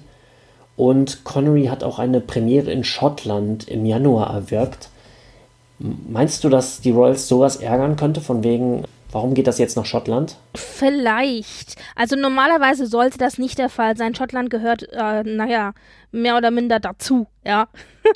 Aber man weiß es nie, welche royalen Empfindlichkeiten da vielleicht zu dem Zeitpunkt hätten gestört sein können. Also ich könnte es mir vorstellen, dass es vielleicht auch eine Rolle gespielt hat, beziehungsweise dann ist auch immer die Frage, wenn die Premiere da stattfindet, da muss die auch erstmal hinkommen, ja. Also wenn das Ganze in London stattfindet, dann ist es kein Thema, dass da ähm, ein royales Familienmitglied, die sind ja da alle mehr oder minder in und um London drumherum, wohnen die ja, dass da einer mal schnell ins Auto steigt, hinfährt, äh, lächelt, über den roten Teppich geht, sich einen Film anguckt, nochmal lächelt, Hände schüttelt und wieder heimfährt. Wenn das aber äh, in Schottland stattfindet, dann ist es nochmal eine größere Geschichte. Und dann kommt ja der Darstellerwechsel. Da kommt mein, mein lieber Freund Roger Moore. Mhm. Am 27. Juni 1973 gab es die Premiere in New York, auch wiederum als Dank an das Land, in dem der Film überwiegend gedreht wurde. Es gab aber dennoch eine Royal World Charity Premiere im Odeon und da habe ich dir auch ein Foto zukommen lassen. Da schüttelt Prinzessin Anne Roger Moore die Hand. Ja, so richtig schön mit weißen Handschuhen, gell? Also da sieht man schon auch das Jahr, in dem das Ganze stattfindet. Das lässt sich auch frisurentechnisch nicht verneinen. Übrigens äh, war es auch so, und damit lassen sich vielleicht auch jetzt so Besuche erklären, wie zum Beispiel Prinzessin Anne. Ich hatte ja gesagt, dass seit 2010 William Präsident der äh, BAFTA-Vereinigung ist. Aber vorher waren halt andere Mitglieder des äh, royalen Haushaltes eben Präsidenten just dieser BAFTA-Vereinigung und äh, die sind dann entsprechend auch zu den Filmpremieren gekommen. Also wir hatten am Anfang, also seit 59 hatten wir Philipp, also den Ehemann von der Queen. Da kann man sich auch überlegen, ob vielleicht nicht eigentlich Philipp derjenige war, der zur Premiere ist, weil er mit der Schirmherrschaft des BAFTAs involviert war und die Queen quasi als Begleitung dabei war. Ich meine, die Queen ist natürlich die, die augenfälliger ist, aber eigentlich ist es ja Philipp gewesen, der da involviert war. Und der dann eben auch zu solchen Filmpremieren dann eben entsprechend geht oder gehen musste. Und später war es dann so, dass der Earl of Mountbatten kurzfristig auch Resident der BAFTA-Organisation war und danach tatsächlich Prinzessin Anne. Seit 73 macht das Prinzessin Anne und hat das bis 2000 gemacht. Und ich denke, im Zuge dessen ist sie jetzt eben auch auf dieser Premiere ge gewesen und hat da eben äh, entsprechend repräsentiert. Zwischendurch war dann von 2000 bis 2010 war es dann David Attenborough, den kennen wir ja, den großen Dokumentarfilmer, der den Vorsitz hatte und das ist der einzige Nicht-Royal, der tatsächlich den Vorsitz hatte und mit von der BAFTA-Organisation und wie gesagt ab 2010 jetzt dann halt William, ja. Das heißt, wir hatten also Prinz Philip, wir hatten den Earl of Mountbatten, wir hatten Prinzessin Anne, wir hatten Lord Attenborough tatsächlich, also David Attenborough und jetzt William. Und äh, je nachdem, wer da halt eben von denen ähm, die Schirmherrschaft hat, ist auch derjenige, der dann kommt und bei der Premiere Hände schüttelt. Und wenn dann mal die Queen zwischendurch sagt, ähm, sie kommt stattdessen, dann ist es natürlich schön, schön, weil die Queen muss halt auch ab und zu mal auftauchen. Das ist ja genauso wie wenn auch Ritter oder Order of the British Empire oder so, wenn es verliehen wird. Du weißt auch nie, wer vor dir steht und dir das anheftet. Es kann die Queen sein, das wäre großartig, aber es kann halt auch irgendwie nur in Anführungszeichen Prinzessin Anne sein, ja. wenn du Pech hast. Und so ähnlich ist es mit den Filmpremieren auch. Äh, da wird natürlich geguckt, wer hat welche Charity und gleichzeitig ist es so ein bisschen so ein Würfelspiel. Also wer hätte jetzt mal Bock vorbeizukommen. Ja, du hast ja Prinz Philipp gerade erwähnt. Der hatte äh, 1974 Bock, als der Mann mit dem goldenen Colt Der musste feierte. vielleicht. ja. Vielleicht, aber du hast ja gesagt, es war auch Eigentlich war es N, ja. Aber vielleicht hat er sie ja jetzt vertreten. Ja, und ich meine, er war ja vorher auch lange Jahre eben äh, tätig. Also in, in der Rolle. Also das heißt ja, wenn die sich, ähm, wenn die so Schirmherrschaften haben und solchen Organisationen vorstehen, dann hört ja das Interesse nicht einfach auf, nur weil du aufhörst, diese Schirmherrschaft zu haben. Nee. Also du bist ja Weiß trotzdem noch an Filmen interessiert. Weiß man denn, ob Prinz Philipp ein Fan ist äh, des Franchises? Bei das Charles Franchise, weiß das ja weiß man leider nicht. Also der ist generell filminteressiert, das weiß man. Und es gibt, glaube ich, sogar auch eine Story im Zuge von Goldfinger, dass er eben sich lange wohl mit Gerd Fröbe über diese Szene unterhalten hat, wo er da aus dem Flugzeug rausgesaugt wird. Ja, herrliche Szene. Ja, genau. Und da hat er wohl ein relativ langes Gespräch mit Gerd Fröbe geführt, auch in Deutsch natürlich. Ich meine, Philipp kann ja Deutsch, ist klar. Ähm, also der hat deutsche Wurzeln, falls man, falls diejenigen, die jetzt zuhören, nicht wissen, warum das klar ist. Und die haben sich wohl sehr lange darüber bei der Premiere unterhalten. Zumindest fand er just auch genau diese Szene wohl damals ganz beeindruckend. Ich denke also, ähm, er wird seine Freude gehabt haben.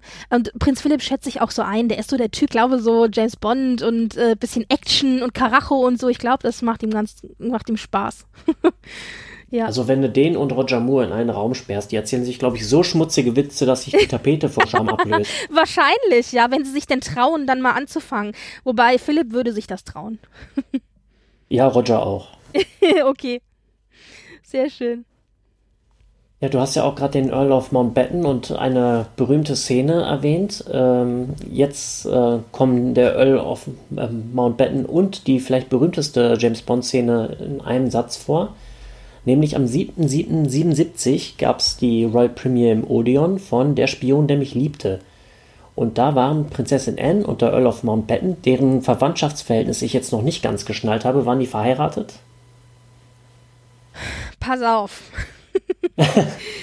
das ist ein bisschen, ähm, ich, äh, ja, nein, ich weiß nicht. Ich, ich, äh, ich habe da nicht so ganz durchgeblickt. Also mit dem Earl of Mont, das, das Problem ist, ähm, also ja, also zu dem Zeitpunkt hatte, glaube ich, ihr Ehemann den Titel Earl of Mountbatten.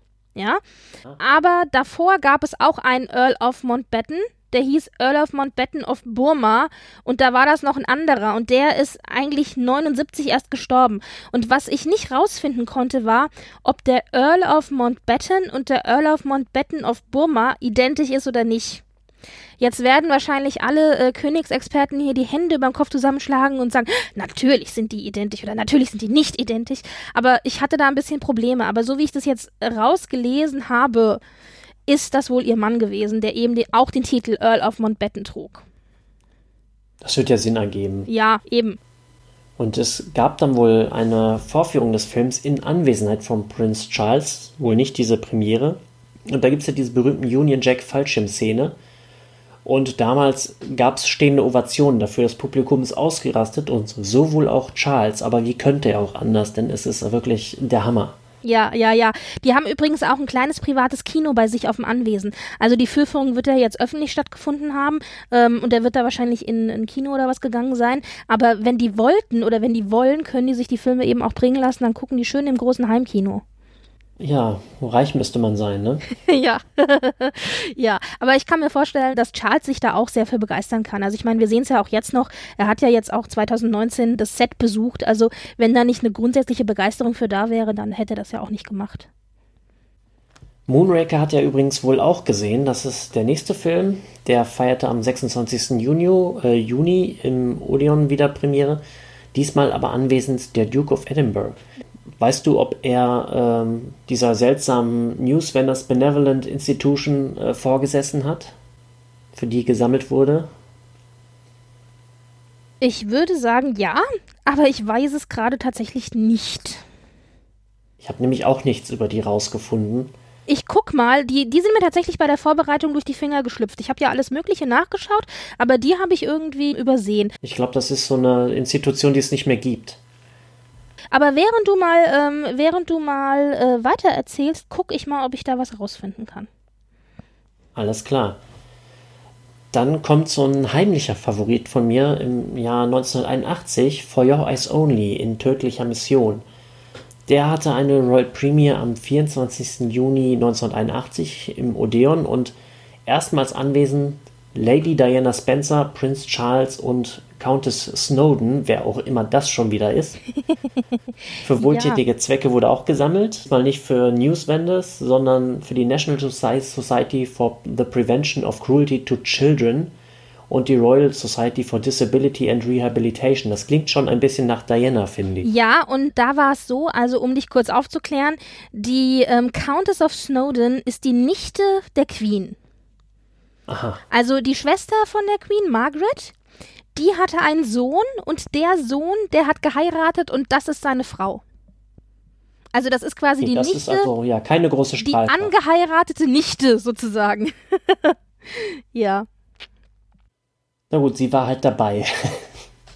Ja, also ähm, zu dem Zeitpunkt war es ja schon so, dass Charles eben mit seinen Charities ja involviert war auch, gerade mit Film und Fernsehen und ich denke mal im Zuge dessen war er da plus eben Diana, du hast schon recht, das klingt schon sehr nach Diana, also Disability and Rehabilitation, die sich ja für solche Projekte oft stark gemacht hat und ich denke mal, ähm, da, dass da die Anknüpfung ist.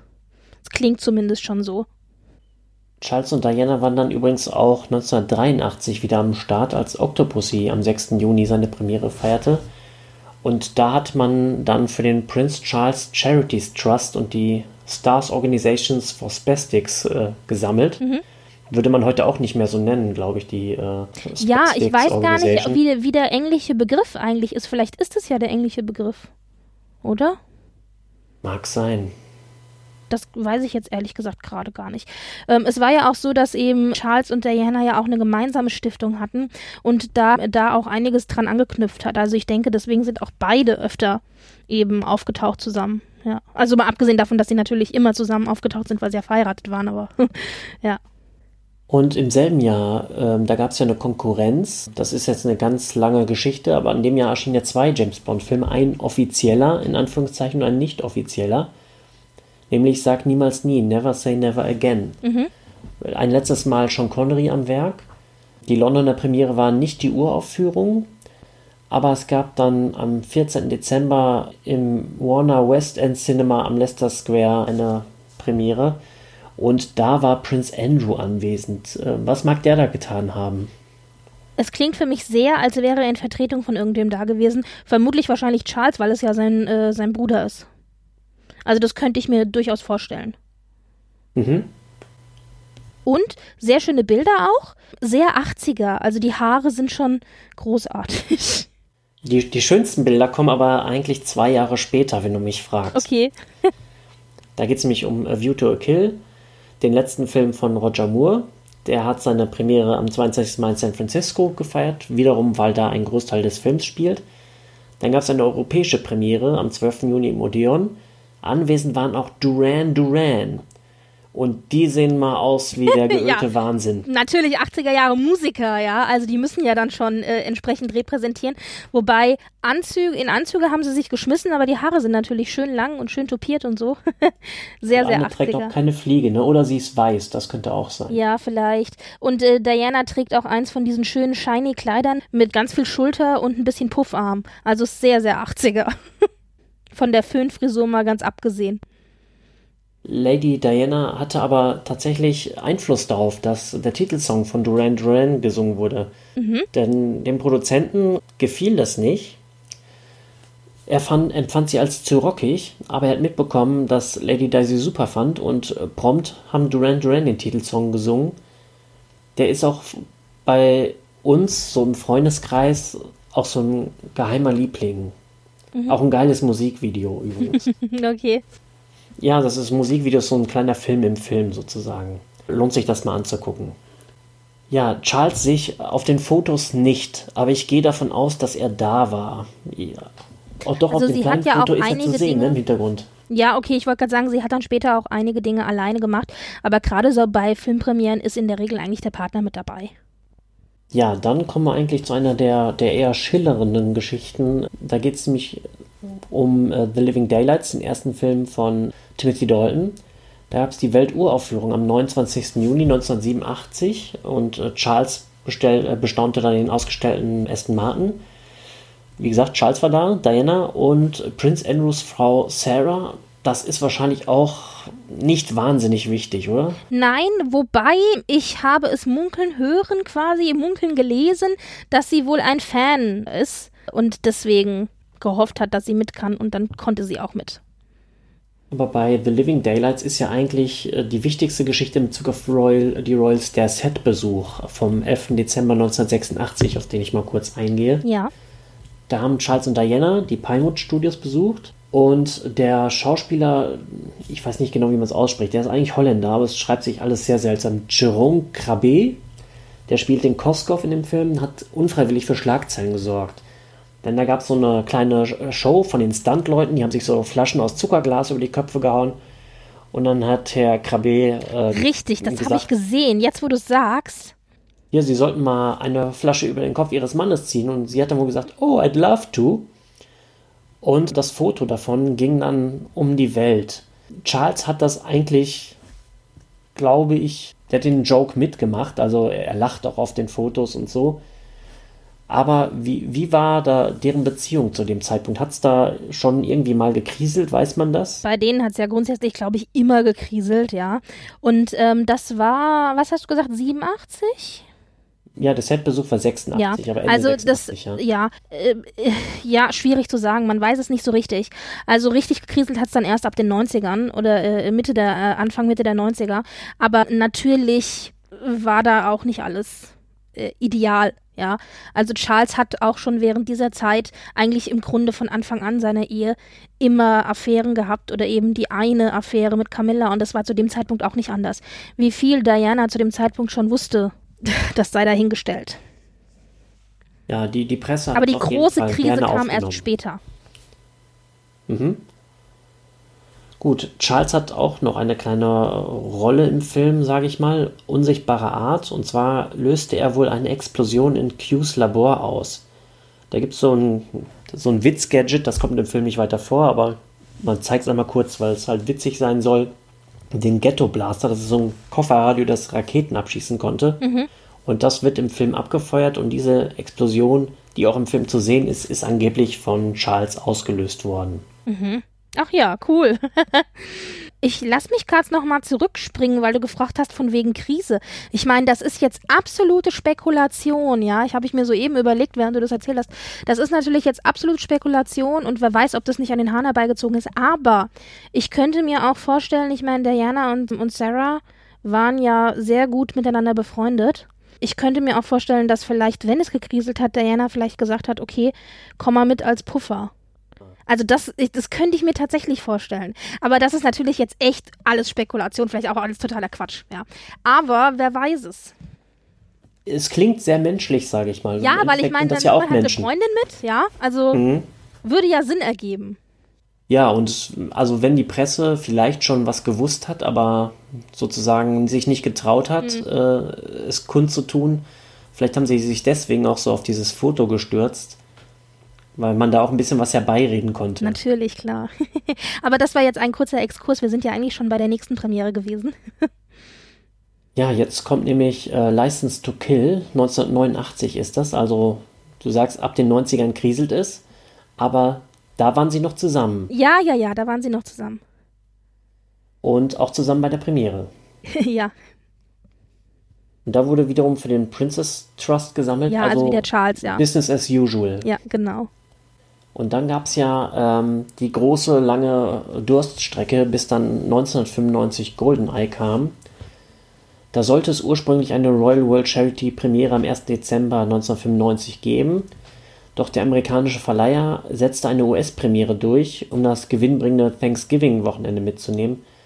Daher feierte der Film am 13. November seine Premiere. In, England startete der Film dann am 21. November im Odeon mit royalem Beistand. Ähm, Prinz Charles, soweit ich weiß, solo. Ja, und da war nämlich auch 95 war schon, da war gut äh, Scheidung und öffentliches Anprangern und so, da war das alles top aktuell. Also, dass Charles da alleine aufgetaucht ist, kein Wunder. Ich sag ja so, man kann irgendwie die, die Verzahnung gut absehen und an diesen Premieren sehen wir ja jetzt auch, wie sich das äh, Königshaus so gestritten hat nämlich Tomorrow Never Dies 1977. Da gab es keine Mitglieder der Royal Family, die werden sich nicht getraut haben.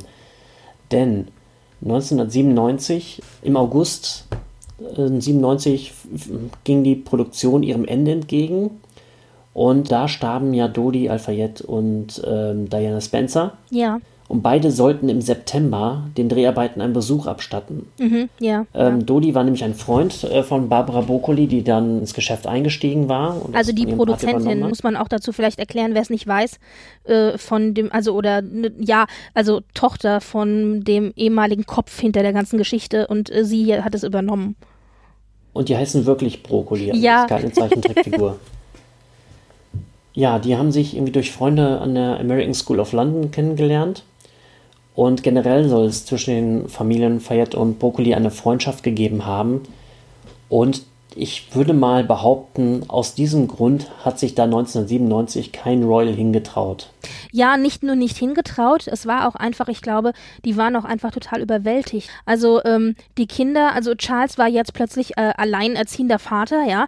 Die Kinder waren völlig verstört. Die Beerdigung ist dann halt auch im September gewesen, statt des Besuchs dann die Beerdigung. Die Premiere war ja dann im Dezember, also das Dezember, war ja, ja. gerade mal, also zwei Monate, anderthalb Monate nach dem, nach dem Tod beziehungsweise der Beerdigung und dass man da andere Dinge im Kopf hat, ist klar, ja, dass die Kinder dann ähm, betreut werden müssen, dass der Vater dann da, da sein muss. Ähm, da hätte ich auch keinen Kopf, um auf eine Premiere zu gehen. Und natürlich spielt dann aber auch, wie du schon gesagt hast, so ein bisschen das öffentliche Bild eine Rolle, ja. Also, dass ein Charles dann da zum Beispiel händeschüttelnd irgendwie auf eine Filmpremiere geht, das geht natürlich auch nicht. Also, ich denke, das ist dem auch ganz recht gewesen, dass er nicht hin musste. In dem Fall mit Sicherheit. Und man sieht dann natürlich auch jetzt hier, welche Charity genannt ist für dieses oder genannt wurde ursprünglich für diese Premiere, nämlich der King George Fund. Und da äh, fallen sie jetzt zurück auf den Vater der Queen, ähm, also oder eben die Queen an sich. Ja, und äh, das hat also gar nichts mit irgendwie Charles oder Diana oder sonst irgendwas zu tun. Ja, also da ist man verhältnismäßig neutral geblieben dann auch. Du meinst, diese, dieser wohltätige Zweck wurde auch dementsprechend gewählt. Ja, genau, weil es war ja jetzt auch kein repräsentatives Mitglied da und dann wurde halt was Allgemeines in Anführungszeichen genommen. Mhm, okay. Ja, 1999 gab es mal wieder seit langer Zeit keine royale Unterstützung. Also 97 konnten es uns noch gut erklären, 99, ich weiß es nicht, da gab es so eine verspätete Premiere in Europa. Ja, ich kann es leider, da konnte ich auch nichts, äh, nichts zu finden. Also das kann ich dir leider auch gar nicht sagen, warum da Es war einfach unwürdig, würde ich sagen. Ich habe mir ein bisschen was von der Premiere angeguckt bei Ja. YouTube und jetzt laufe ich Gefahr, dass ich, dass ich in ein Fettnäpfchen trete. Hier. Aber wie die Damen sich damals teilweise angezogen haben, Na, da merkt halt man, die wie sexualisiert 90er. das Ganze war.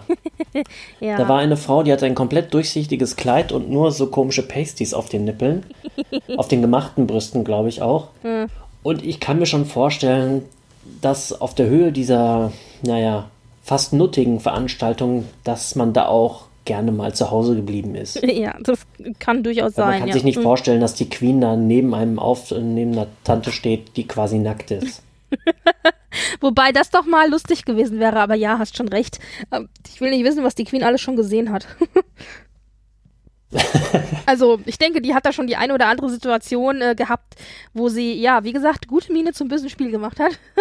aber äh, das kann gut sein, ja, klar. Ja, 2002 gab es so ein kleines Bond-Jubiläum und da sind die Royals dann wieder aus der Höhle gekrochen. Am 18. November. Und das war diesmal nicht im Odeon, sondern Royal Albert Hall. Und da zum zweiten Mal war äh, Queen Elisabeth II. am Start und Prinz Philipp.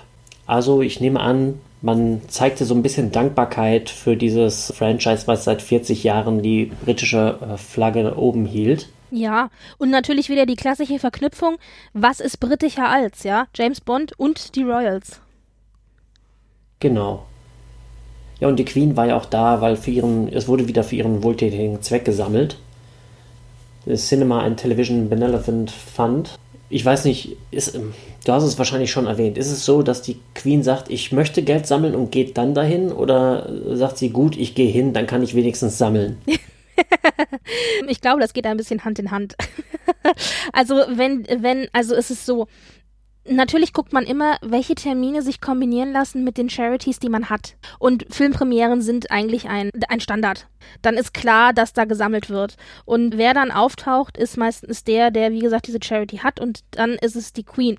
Wobei es dann auch so ist, also ich glaube, also die Frage ist, wird entschieden, wer kommt und dann wird die Charity angesetzt?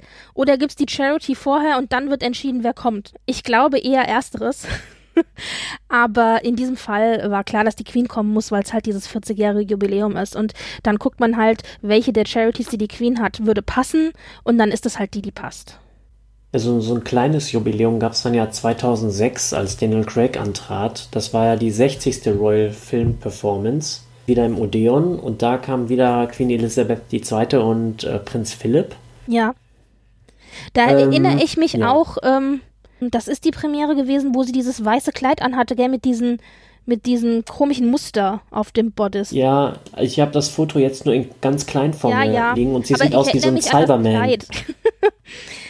Das war, also es ist natürlich so, man hat ja ganz viele Bilder von der Queen in jüngeren Jahren, wo sie eben auch ganz tolle Abendkleider getragen hat, aber jetzt in, in älteren Tagen sozusagen sieht man sie gar nicht so oft in Abendkleidern, also in richtig langen Abendkleidern.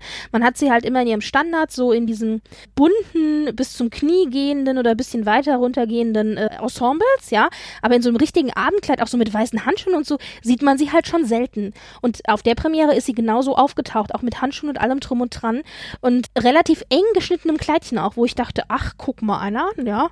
Und das Muster, das sie dann aber auf dem oberen Teil des Kleides hat, das fand ich damals schon hässlich, das finde ich heute immer noch hässlich. Aber es ist die Queen. Es tut darf, nichts für sie. Die darf tragen, genau, die darf tragen, was sie will. Äh, man könnte ja auch gemeinerweise sagen, in dem Alter ist es auch egal. aber gut.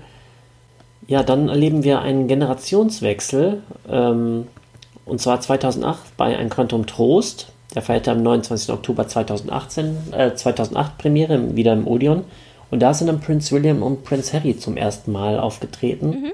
Äh, für die Bond-Reihe. Ich weiß nicht, ob sie vorher schon eine Filmpremiere gemacht haben, aber man sieht jetzt halt den Generationswechsel und auch den, der wohltätige Zweck ist jetzt natürlich ein ganz anderer. Nämlich sammeln sie für Help for Heroes and the Royal British Legion. Ja, wir wissen ja, dass Harry war, glaube ich, so lange im, beim Militär, ne? William hat, glaube ich, nur so das Minimum gemacht, ne? Ja, genau. Und Harry war ja auch im, in, in, Anführungszeichen im Kriegseinsatz. Das ist ja dann erst hinterher bekannt gegeben worden, weil eigentlich hätte er gar nicht gedurft. Und dann hat er aber darauf bestanden und dann ist er ja tatsächlich auch geschickt worden. Und dann war das aber natürlich das größt gehüteste Staatsgeheimnis, weil wenn bekannt wird, dass sich halt einer der Thronfolger, der britischen Thronfolger, gerade da im Kriegsgebiet aufhält, dann sind natürlich alle Sniper unterwegs, um ihn abzuschießen, ja. Aber der ist da und es ist halt hinterher erst bekannt äh, gegeben worden. Aber der ähm, war da richtig lange involviert. Der wäre auch gerne in der Armee, glaube ich, geblieben, aber das ging ja dann nicht. Der Prinz William wird, glaube ich, mittlerweile vorbereitet, um diese Geheimdiensttätigkeit, Schutzpatrontum zu übernehmen. Der war jetzt, wie der Guardian am 7. April 2019 berichtete, Richtig. ein dreiwöchiges Praktikum bei allen drei britischen Geheimdiensten. Genau, da hat man auch Bilder gesehen, wo ich so dachte, ach, wie geheim. Aber ja. Ja, natürlich gibt es welche, wo er sich so ganz leger im Hemd genau. gibt und ja, Über zuerst so, so Bildschirm MI6. beugt und so, ja, ja, genau. Ja. Gab auch also MI6 Auslandsgeheimdienst, dann war er beim MI5 Inlandsgeheimdienst und dann beim GCHQ, das ist so ein, ähm, ja, die machen viel mit Kommunikation, Dechiffrierung und äh, Entschlüsselung und sowas. Ähm, was er gemacht hat, ist natürlich nicht ganz klar, aber da gibt es ganz viel Pressegelaber ähm, das aber im Grunde nichts aussagt, außer unsere Geheimdienstleute sind super geil. ja, genau, er war da, war da. geil. Ja, sehr schön. Aber das ergibt natürlich insofern auch Sinn, dass er da, äh, das würde schon Sinn ergeben, dass er da so ein bisschen drauf vorbereitet wird. Denn jetzt sagen wir mal so, die Queen ist ja auch nicht mehr die jüngste. Und es ist, sagen wir mal, absehbar, dass sie jetzt irgendwann vielleicht mal stirbt. Also ich sag mal, plus minus zehn Jahre, maximal 15. Also da mhm. hat man ja schon einen Zeitrahmen, mit dem man arbeiten kann, so bis das jetzt klingen mag. Und wenn dann Charles tatsächlich König wird, und davon gehe ich aus, da wird nichts übersprungen, ja. Vor allen Dingen nicht, wenn du 70 Jahre gewartet hast, König zu werden dann, wenn er dann König wird, dann äh, schlüpft ja William in die Rolle, die sein Vater jetzt hat. Und in der Regel bedeutet das auch, dass ein Großteil der ähm, Charities und Schirmherrschaften und so weiter, die Charles jetzt hat, automatisch an William äh, rübergehen. Nicht alle, aber ein Teil. Weil es gibt bestimmte äh, Organisationen, die sind halt immer dem Thronfolger zugeordnet. Und ich könnte mir vorstellen, dass eben dieses Intelligence Service, was jetzt Charles die ganze Zeit mitbetreut hat, dass das eins davon ist. Eventuell gibt er das sogar auch vorher noch an ihn ab.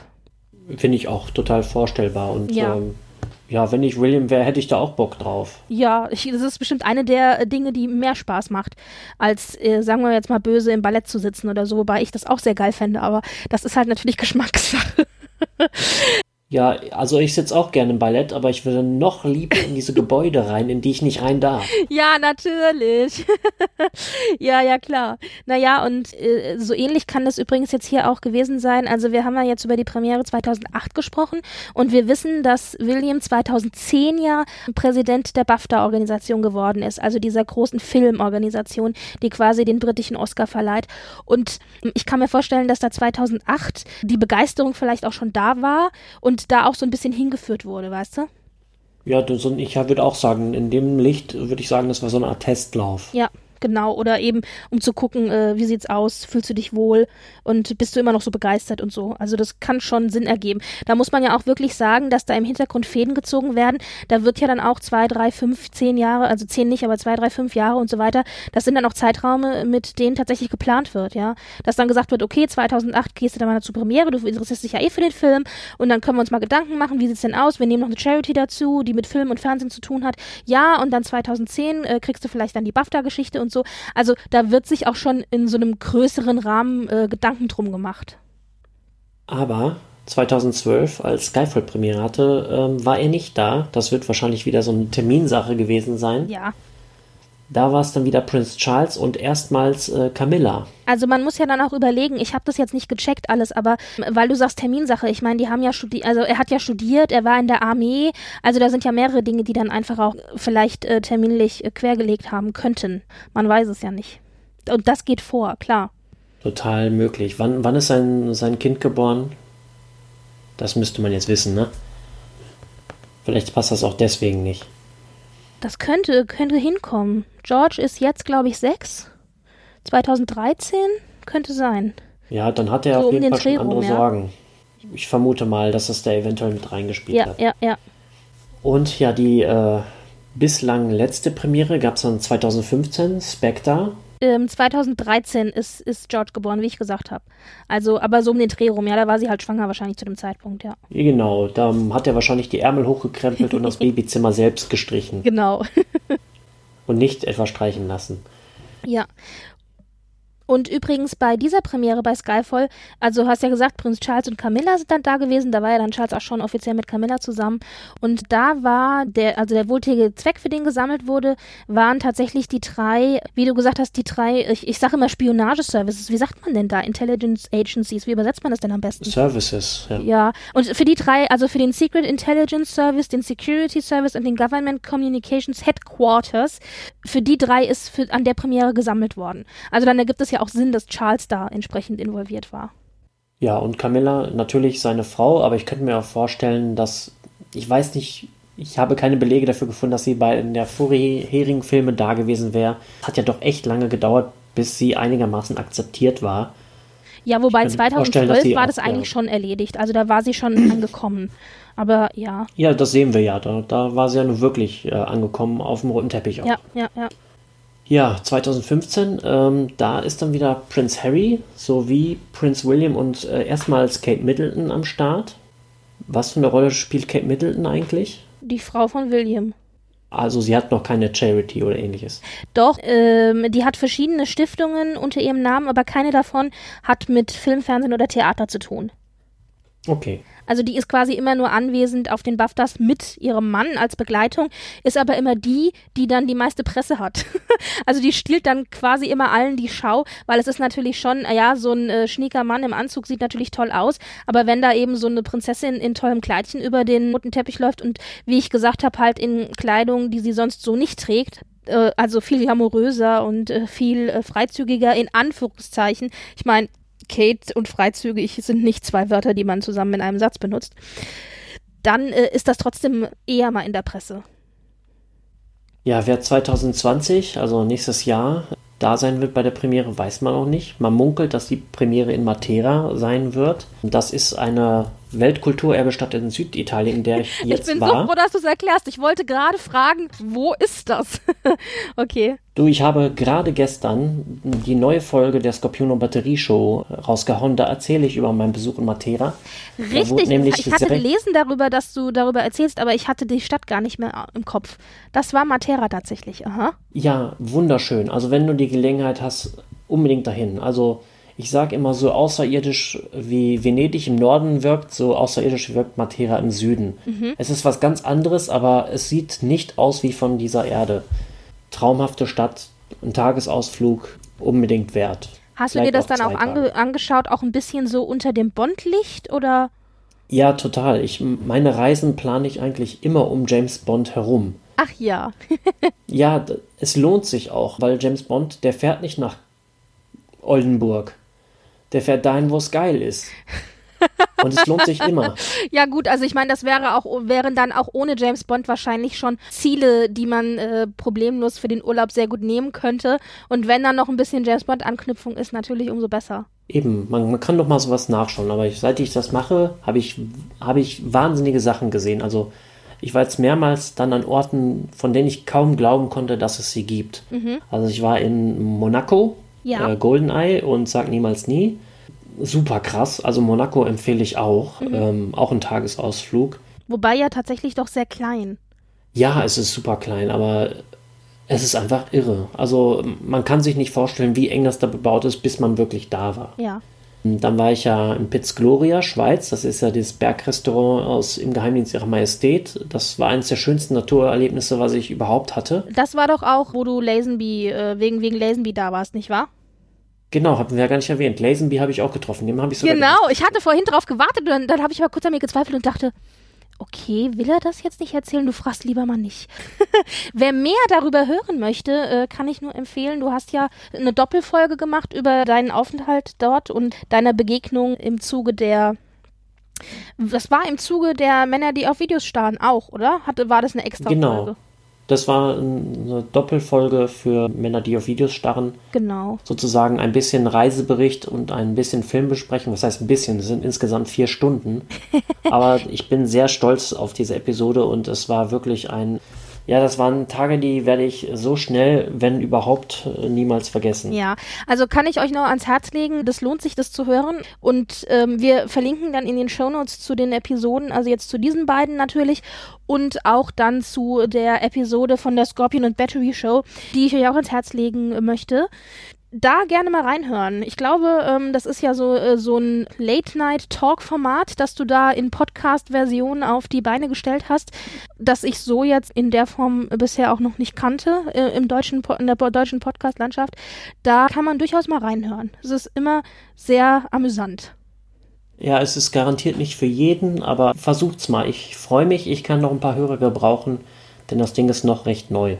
Ja, also wie gesagt, wir verlinken in den Shownotes dazu. Ja, mir fällt gerade ein, wir haben ja 2012 jetzt schon angesprochen, aber über Happy and Glorious haben wir noch nicht so wirklich geredet, ne? Nur so am Rand. Richtig, und äh, wenn du jetzt sagst Happy and Glorious, was ist das? Also ich weiß jetzt, was es ist, aber wir müssen vielleicht mal erklären, was du damit meinst. ja, Happy and Glorious ist der Kurzfilm, sage ich mal, den Daniel Craig und Queen Elizabeth II. anlässlich der Olympischen Spiele in London gedreht haben. Und das war sozusagen das James Bond England Superjahr. Also selten hat sich England so gefeiert. Es war zum einen natürlich das Diamond Jubilee der Queen und Skyfall erschien und dann halt eben auch Happy and Glorious. Und da konnte man Daniel Craig an der Seite der echten Queen und ihrer Corgis sehen. Und ja, den, den Vorschlag, dass hier 007 die Queen zu den Olympischen Spielen begleitet, der kam wohl von Danny Boyle. Auch ein bekannter Regisseur, genau. Ja, ähm, Trainspotting zum Beispiel. Ja. Und der hätte ja jetzt auch No Time to Die drehen sollen, dazu ist es ja aber nicht gekommen. Darüber bin ich übrigens relativ glücklich, nebenbei gesagt. Danny Boyle, der ist, wie gesagt, eigentlich Filmregisseur, aber der hat ja für die Eröffnungsshow der Spieler im Regiestuhl Platz genommen.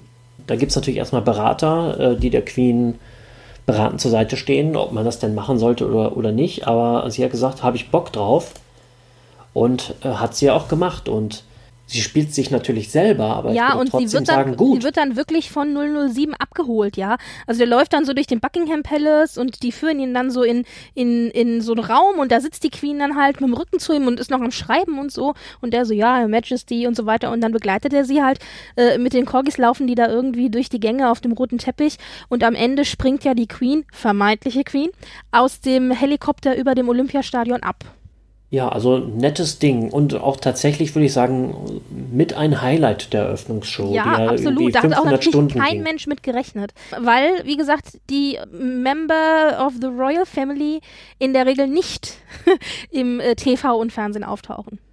Aber ich erinnere mich an Gerüchte, dass man gesagt hat, eventuell passiert da was mit Bond äh, bei der Eröffnungsshow. Ja, aber man hat halt immer gedacht, dass die halt einen Doppelgänger nehmen. Kein Mensch hat damit gerechnet, dass die echte Queen sich für sowas zur Verfügung stellt. Ja, und wie, wie ich sagte, also ich fand, Es war ein absolut positiver PR-Push. Also besser hätte es nicht treffen können. Und man muss dazu auch sagen, die Queen hat ja wohl einen sehr, sehr trockenen Humor und die hat für sowas auch was übrig. Also die ähm, schlägt nicht so über die Stränge wie Philipp, aber sagen wir mal so, die beiden sind sich, glaube ich, humortechnisch schon recht ähnlich. Sie hat dann wohl später mal in einem Interview gesagt, äh, she had a great laugh, also so nach dem Motto, ähm, sie also sie fand das total lustig und äh, fand die Idee gut. Und dann habe ich auch in einem anderen Interview mal gehört wohl, dass William und Harry wohl auch im Hintergrund gesagt haben, Mensch, Oma, mach das, das ist total toll, das wird großartig, gerade auch für die jungen Leute und die PR und so weiter. Also die haben da auch nochmal positiv auf die Oma eingewirkt, sodass sie dann gesagt hat, sie war dem Ganzen eh nicht abgeneigt, sodass sie dann gesagt hat, komm, das machen wir jetzt. Und sie präsentiert ja in dem Moment oder repräsentiert in dem Moment ja eben nicht das James Bond Franchise, das ist ja nur so ein Gimmick, also eine Behelfskonstruktion. Sie präsentiert ja in dem Moment die Olympiade und London und Großbritannien als Land der Welt. das ist doch bloß eine Entschuldigung, die wollte doch mit. Natürlich. und sie hätte auch einen schlimmeren äh, James Bond abkriegen können als Daniel Craig. Also ich finde, die, das passte schon. Äh, nur mal so gefragt, findest du den geil? Als Bond gefällt er mir. Mir macht es Spaß, mir machen die Filme auch Spaß und ich finde, er hat mit seinem, also mit, es war ja, glaube ich, Casino Royale oder das war der erste Film, den er gemacht hat. Ja, genau. Ja, genau. Und ich habe das Gefühl, das war so eine Frischzellenkur für das Franchise. Also ich fand Auf den, jeden Fall. ich finde den Film sehr gut und der hat auch wieder ein jüngeres Publikum zurückgeholt zum Franchise. Der hat auch mich wieder zurückgebracht zum Franchise, muss ich dazu auch sagen. Seitdem gucke ich auch wieder regelmäßig alle James Bond Filme. Davor habe ich immer, habe ich öfter mal auch welche ausgelassen oder ab und zu mal irgendwie einen alten Klassiker oder so gesehen. Und also mir macht er als James Bond echt Spaß. Und sexy, gut, da können wir jetzt drüber diskutieren. Aber ähm, sagen wir so, die Szene, wo er Ursula Andres nachmacht, äh, das war ja, war das nicht auch Casino Royale? Ich bin mir gerade gar nicht sicher, oder ob es der danach folgt. Ja, ja, das war Casino. Ja, genau, wo er da eben äh, als äh, männliche Ursula Andres aus dem Wasser rausschreitet. Es gibt Schlimmeres. Lass ich mir doch gefallen, habe ich doch nichts dagegen. Ich finde, das ist eigentlich die Szene, äh, wenn ich das jetzt so beurteilen müsste, in der er am ungeilsten aussieht. Weil da hat er, da hat er überkompensiert. Da hat er ja, das ist schon trainiert. richtig. Also man, man fragt sich, also ist halt eine Frage, eine Geschmacksfrage auch so von wegen, wie muskelbepackt und so. Aber ich finde halt, allein, dass diese Szene halt so drinne ist, ja, also auch natürlich als Persiflage auf diese klassischen äh, Bond-Girls eben und so, das allein, das finde ich schon super. Also das freut mich, ja. Und also ich, moch, ich mag den als Bond ganz gerne. Aber sexy, ja, hm. Ich finde, das ist ein bisschen der Steve McQueen unserer Generation. Steve McQueen ist auch nicht äh, per se hübsch. Da Ja, würde man nicht so sagen. Charakterköpfe halt. Ne? Ja, so kann man es vielleicht nennen. Ja, mir hat äh, Charakterkopf ist immer so ein fieser Begriff, weil Charakterkopf sind alle die, die eigentlich nicht hübsch genug sind, um sexy zu sein, aber doch irgendwie anziehend. Nichtsdestotrotz, ich mag den ganz gerne als Bond. Ich weiß nicht, wie, wie geht's dir mit Daniel Craig als Bond? Ich liebe ihn. Ähm, Ah ja gut, dann habe ich ja habe ich ja Glück gehabt. habe ich ja das Richtige Es- gesagt. Ich, ich liebe sie alle. Es gibt auch das ungesprochene, unausgesprochene Gesetz. Das weiß natürlich keiner von denen, weil die mich alle nicht kennen. Aber jeder Bond-Darsteller hat bei mir uneingeschränktes Wohnrecht. ja, du, äh, vielleicht sollten wir das mal jetzt ein bisschen lauter hier in die Öffentlichkeit schreien.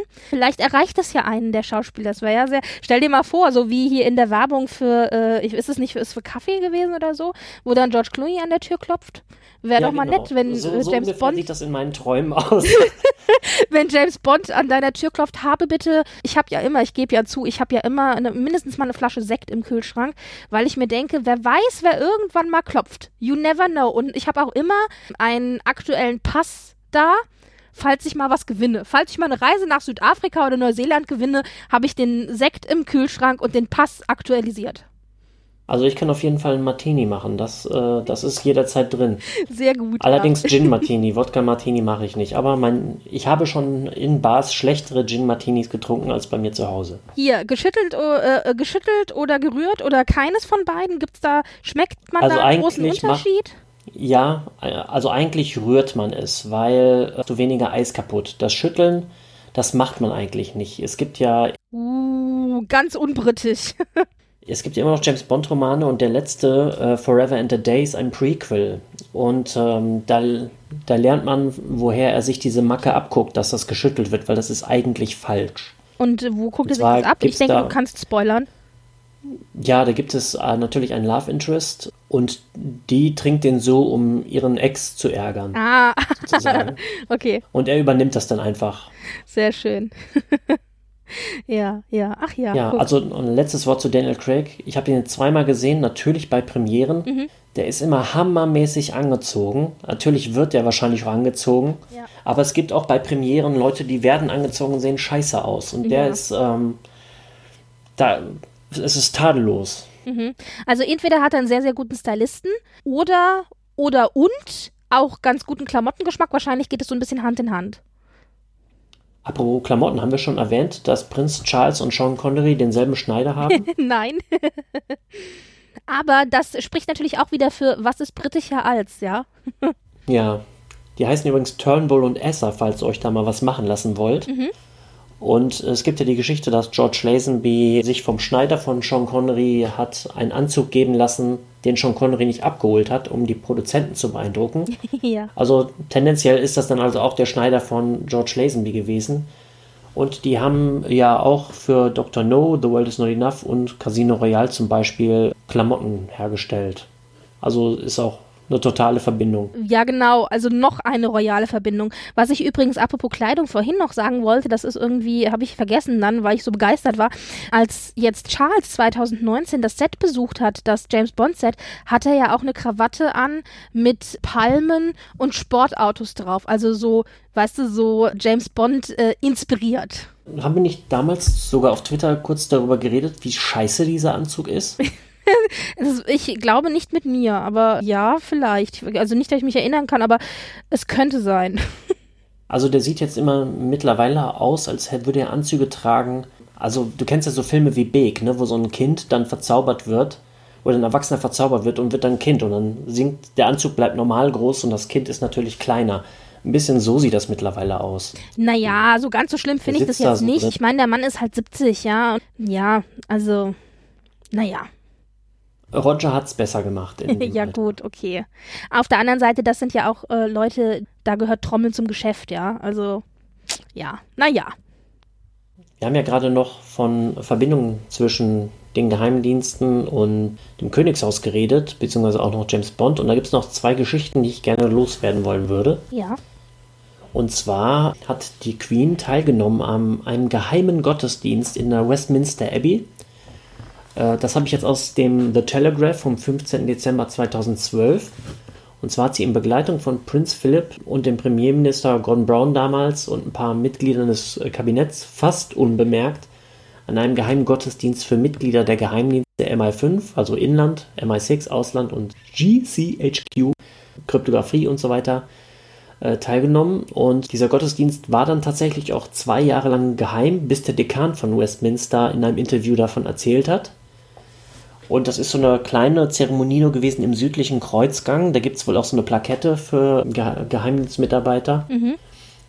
Und ich weiß nicht, wie oft das stattfindet, weil ist ja geheim. ja. In, insgesamt waren wohl 54 Geheimdienstmitarbeiter da. Es gibt auch Foto, da, Fotos, da sind natürlich fast alle Leute irgendwie geblurrt. Also waren dann sozusagen 18 Mitarbeiter von jeder Geheimdienstsparte.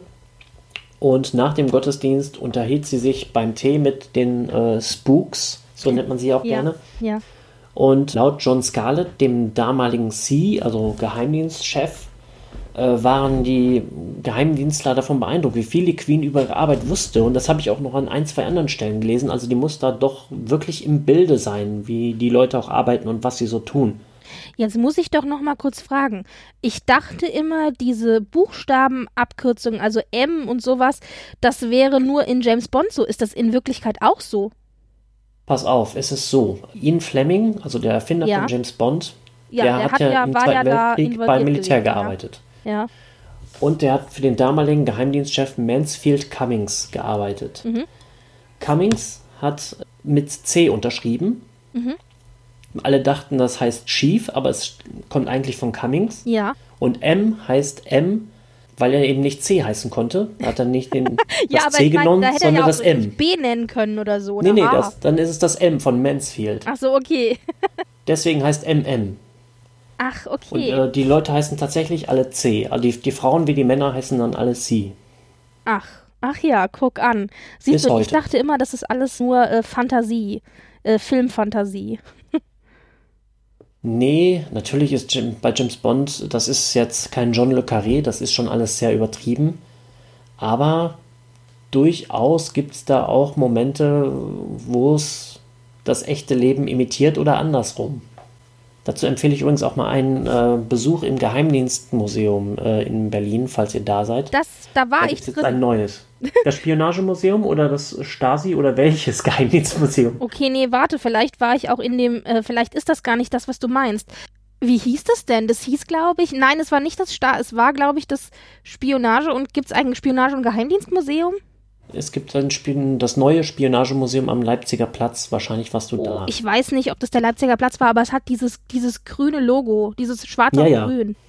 Wo man auch durch so eine Sicherheitsschleuse Ja, muss. Ne? genau. Zwar fake war, ist, aber was sehr schön war, weil ähm, ich bin da echt nur, ich wollte da, ich hatte das gar nicht geplant. Ich war eigentlich im Shopping Center auf der anderen Seite und habe dann gesagt, oh, du hast jetzt noch ein bisschen Zeit, was machst du jetzt? Und habe so ein bisschen geguckt, ob ich mich irgendwo in einen Café setzen kann oder so und habe dann das Museum gesehen und dachte, geil, da muss ich rein, ja.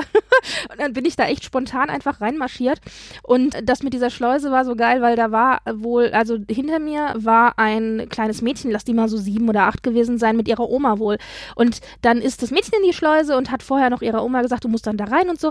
Und dann kam sie auf der anderen Seite halt wieder raus und hat da gestanden und ich bin auf der anderen Seite halt durch, da sind ja zwei Schleusen nebeneinander und war dann schon drinne und dann hörte ich nur, wie die Kleine dann vor diesem, äh, das ist so ein Rohr quasi, in dem du stehst, vor diesem Rohr stand auf der und anderen Seite und die Oma stand halt in diesem Rohr und wusste irgendwie nicht so richtig, was sie machen sollte. Ich hörte nur, wie das, wie das, wie die, die Kleine sagte, ja, du musst dann die Hände hochnehmen. Ja, und dann musst du jetzt irgendwie das und das machen. Ja, genau so. Ja, und diese Tür öffnete sich halt nicht, weil sie da irgendwie diese Lichtschranke nicht ähm, betätigt hatte. Ah. Und es dauerte dann echt einen Moment, bis die Oma da aus dieser Röhre wieder rausgekommen ist und ich dachte, oh Drama, Baby, Drama. Ja, das nur als kurzer Exkurs, aber in dem bin ich gewesen, ja.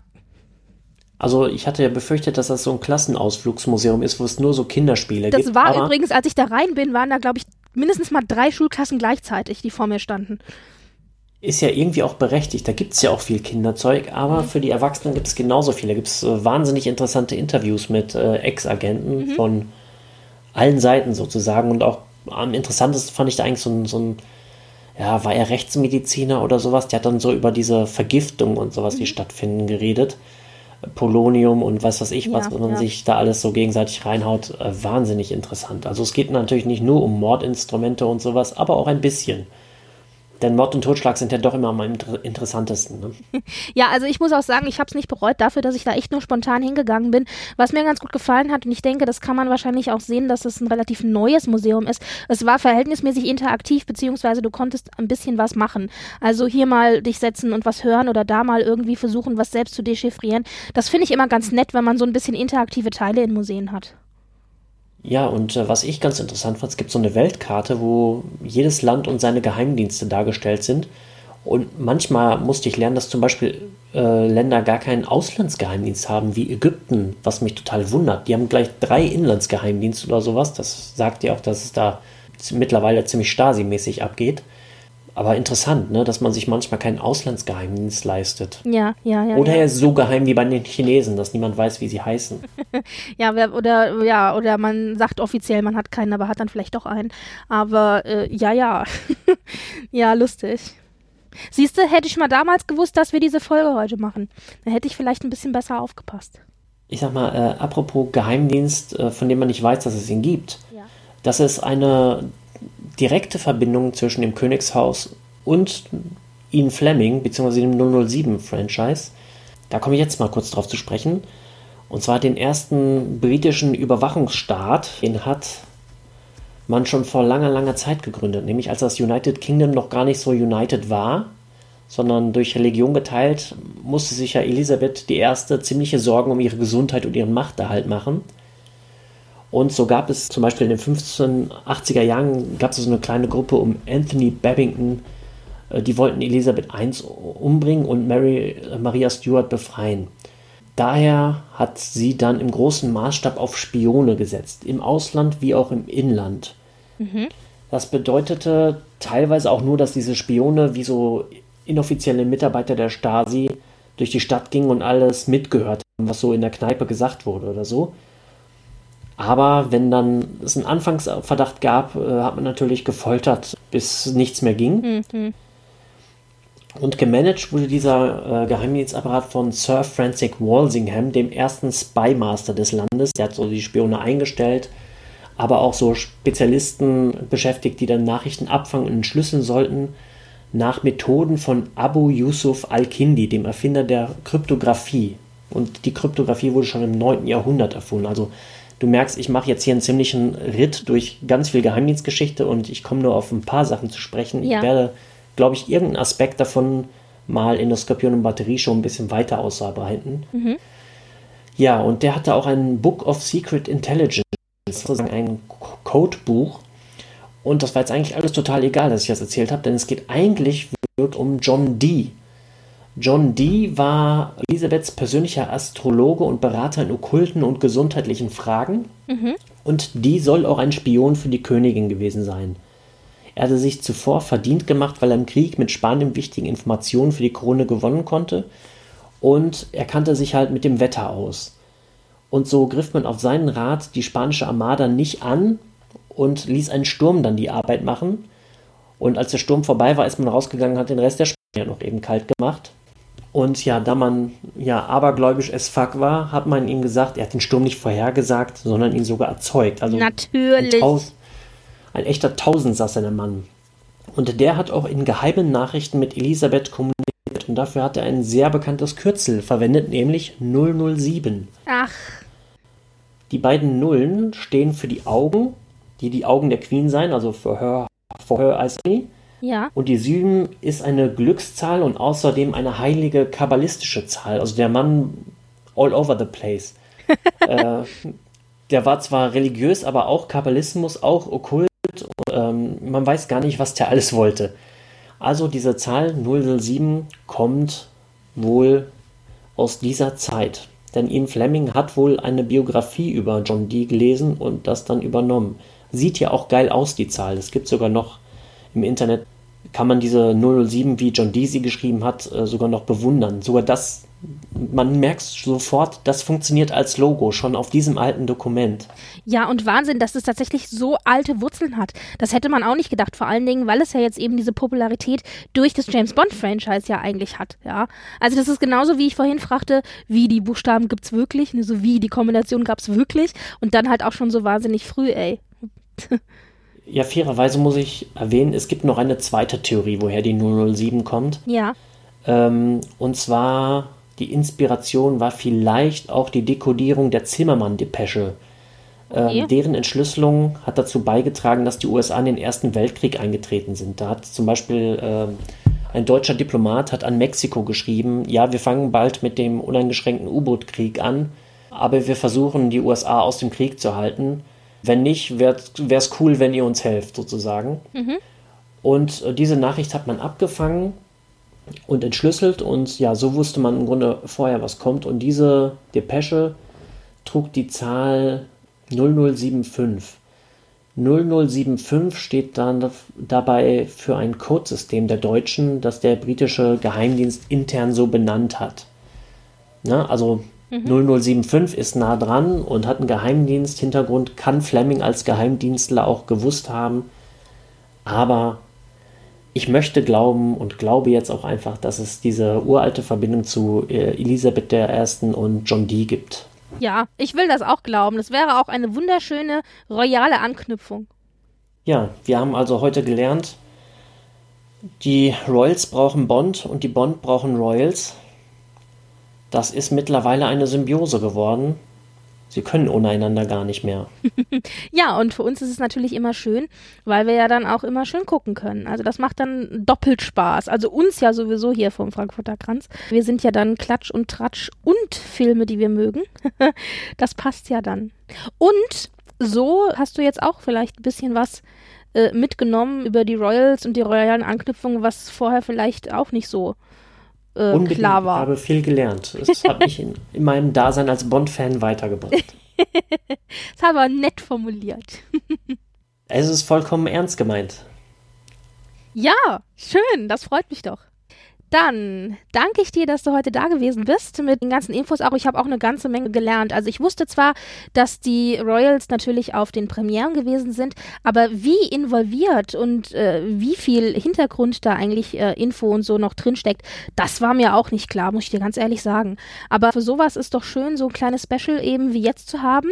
So habe ich was gelernt, so hast du was gelernt, so haben unsere Zuhörer hoffentlich auch ein bisschen was gelernt. Und so gehen wir alle glücklich nach Hause.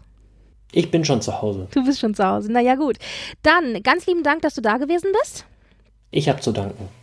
Und wie gesagt, wenn ihr noch mehr hören möchtet, natürlich dann ähm, zu äh, leicht anderen Themen, dann hört bei den Männern, die auf Videos starren, rein oder in der Scorpion und Battery Show oder natürlich weiterhin bei uns im Frankfurter Kranz.